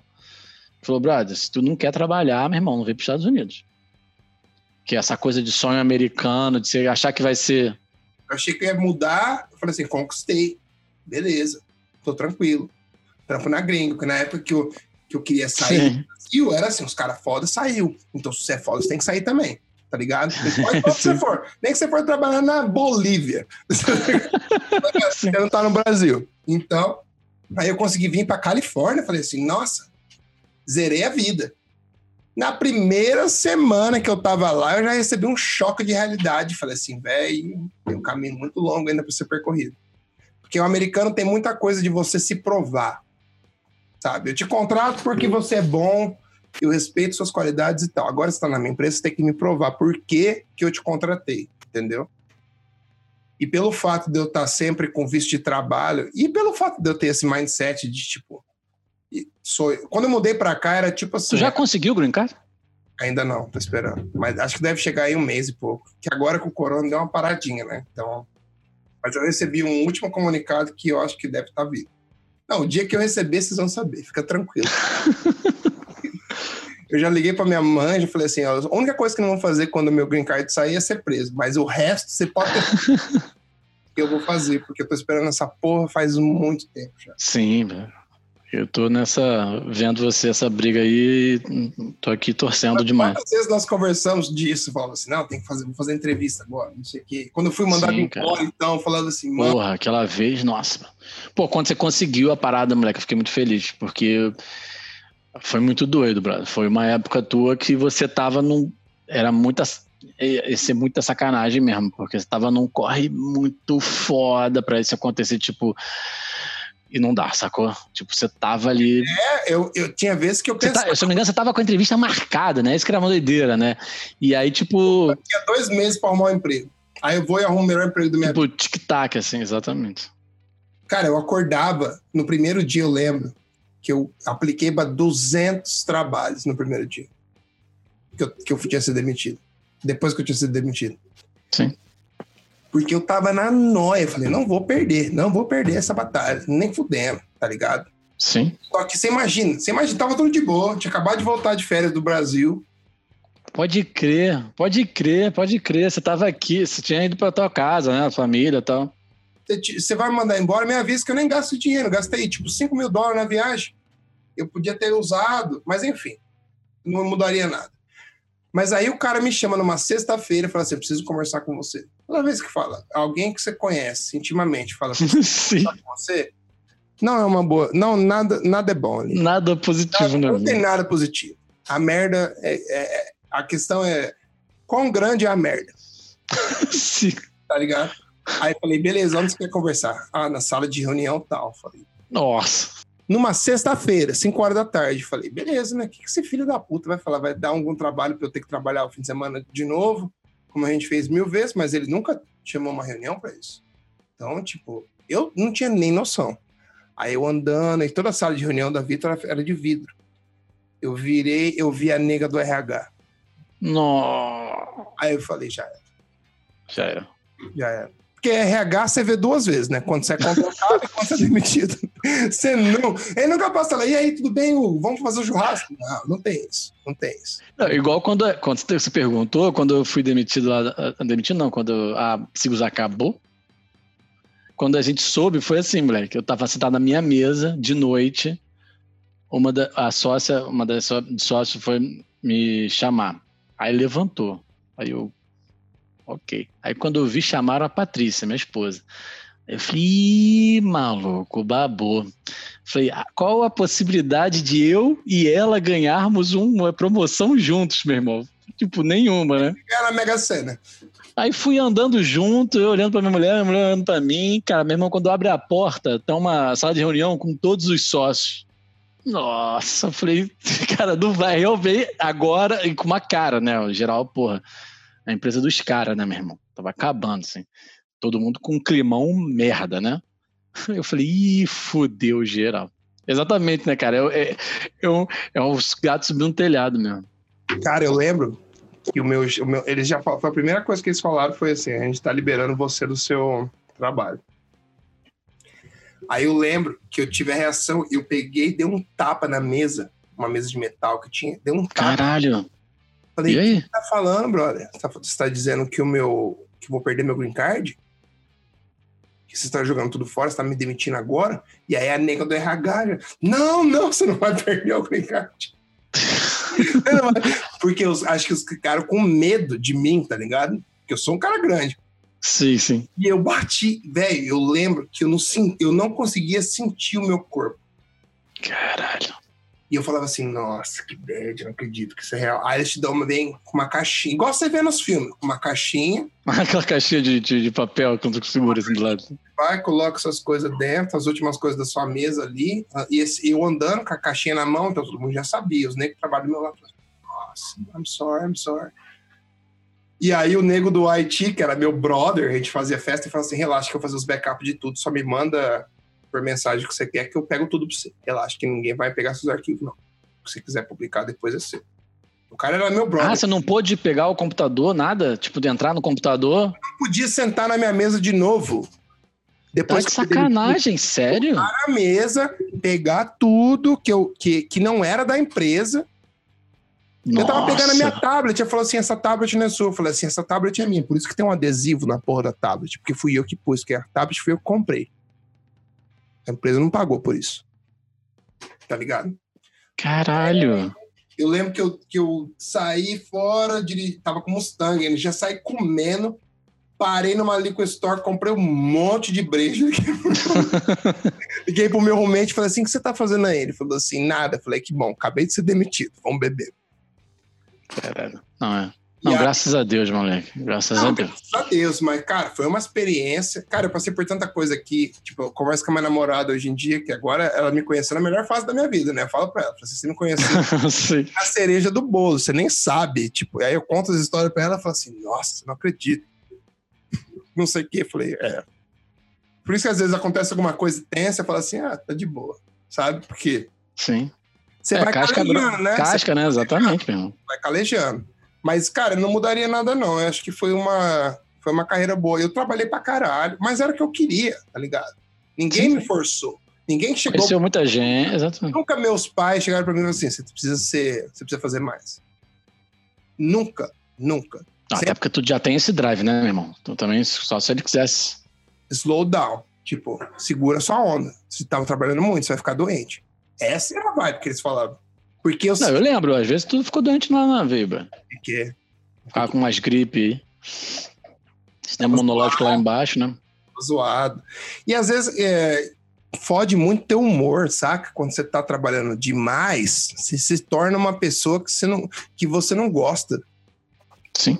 Você começa a dar resposta seca pros outros, aí você fala assim, puta, eu falei isso mesmo? Tá ligado? Sim. Não, total. Tudo é parte da evolução, né, brother? Tudo é parte Sim. da evolução. Exatamente. Aí, tem mais uma, mais uma perguntinha? Acho que foi, cara. Acho que estão bem pra caramba.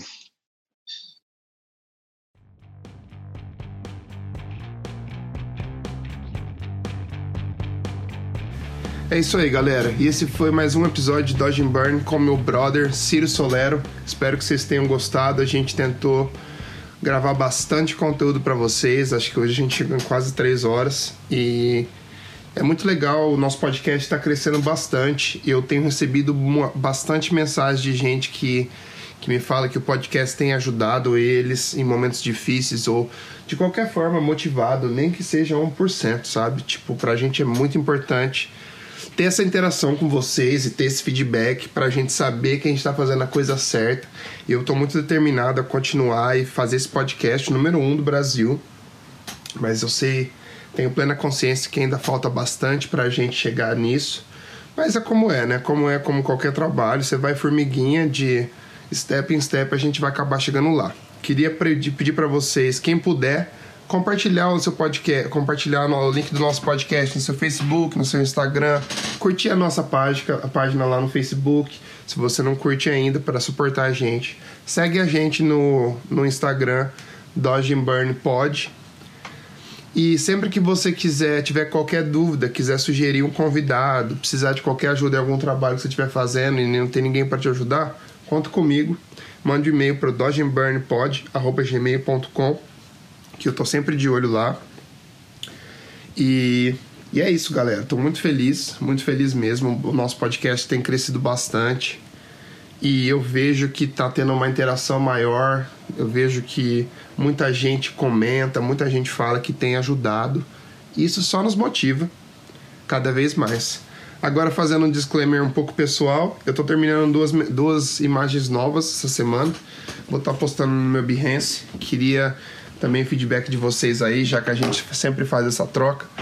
E é isso aí, galera. Vamos, vamos produzir, sabe? Vamos focar no, no que você quer fazer. Eu sei que quarentena às vezes deixa você um pouco deprimido e e tal, mas a gente que é artista, a gente que tem um computador em casa, cara, a gente tem a liberdade de fazer o que a gente quiser. E eu acho que vocês podem estar tá aproveitando esse tempo aí para estar tá produzindo coisas que você não teria tempo de produzir se a gente tivesse numa situação normal, sabe? Eu acho que às vezes, em vez de reclamar, você tem que tirar proveito dessas situações e tentar estimular o seu crescimento pessoal e o seu crescimento profissional, porque na real, brother, só depende de você, saca? Só você que vai fazer o seu futuro ficar diferente, você não vai receber nenhum poder, nenhuma carta mágica que vai fazer algum milagre por você, sabe? Então, eu sei que é difícil manter uma consistência, eu também tenho meus problemas, não sou perfeito nem nada. Só que, cara, você tem que acordar com a mesma disposição todos os dias, porque cada dia é uma batalha nova e você pode ter alguns dias ruins, alguns dias bons, mas se você tiver mais dias bons do que ruim, brother, a vitória é certa, é certa. Então não desanime. Se não fez um trabalho bom um dia, ou não teve um feedback legal, brother, faz um outro trabalho e tenha uh, o seu mindset de fazer aquele trabalho melhor do que o anterior. Porque com esse mindset você vai criar uma confiança, porque confiança é muito importante no, no, no nosso ramo, sabe? Vocês têm que ter confiança no que você está fazendo, você tem que acreditar no que você está fazendo, porque isso transmite no que você está fazendo, cara. Seu, os seus strokes ali no brush já vão ficar mais certeiros, você já fica mais confiante, você, você meio que entra na imagem. E é isso, galera. Tô tentando passar para vocês o que eu uso no meu dia a dia em praticamente todos os meus trabalhos. E eu quero que vocês venham na minha vibe, sabe? Vão para cima, porque eu conquistei tudo que eu consegui com o Photoshop e o Photoshop, não só Photoshop, não vou ficar falando Photoshop, porque os caras acham que quer aprender Photoshop. É aprender, treinar o seu olhar. É o olhar, galera. O que faz a diferença é o olhar. Bom, e é isso. Boa semana para vocês aí. Um abraço. Aqui é o seu host Hugo Seneviva, signing out.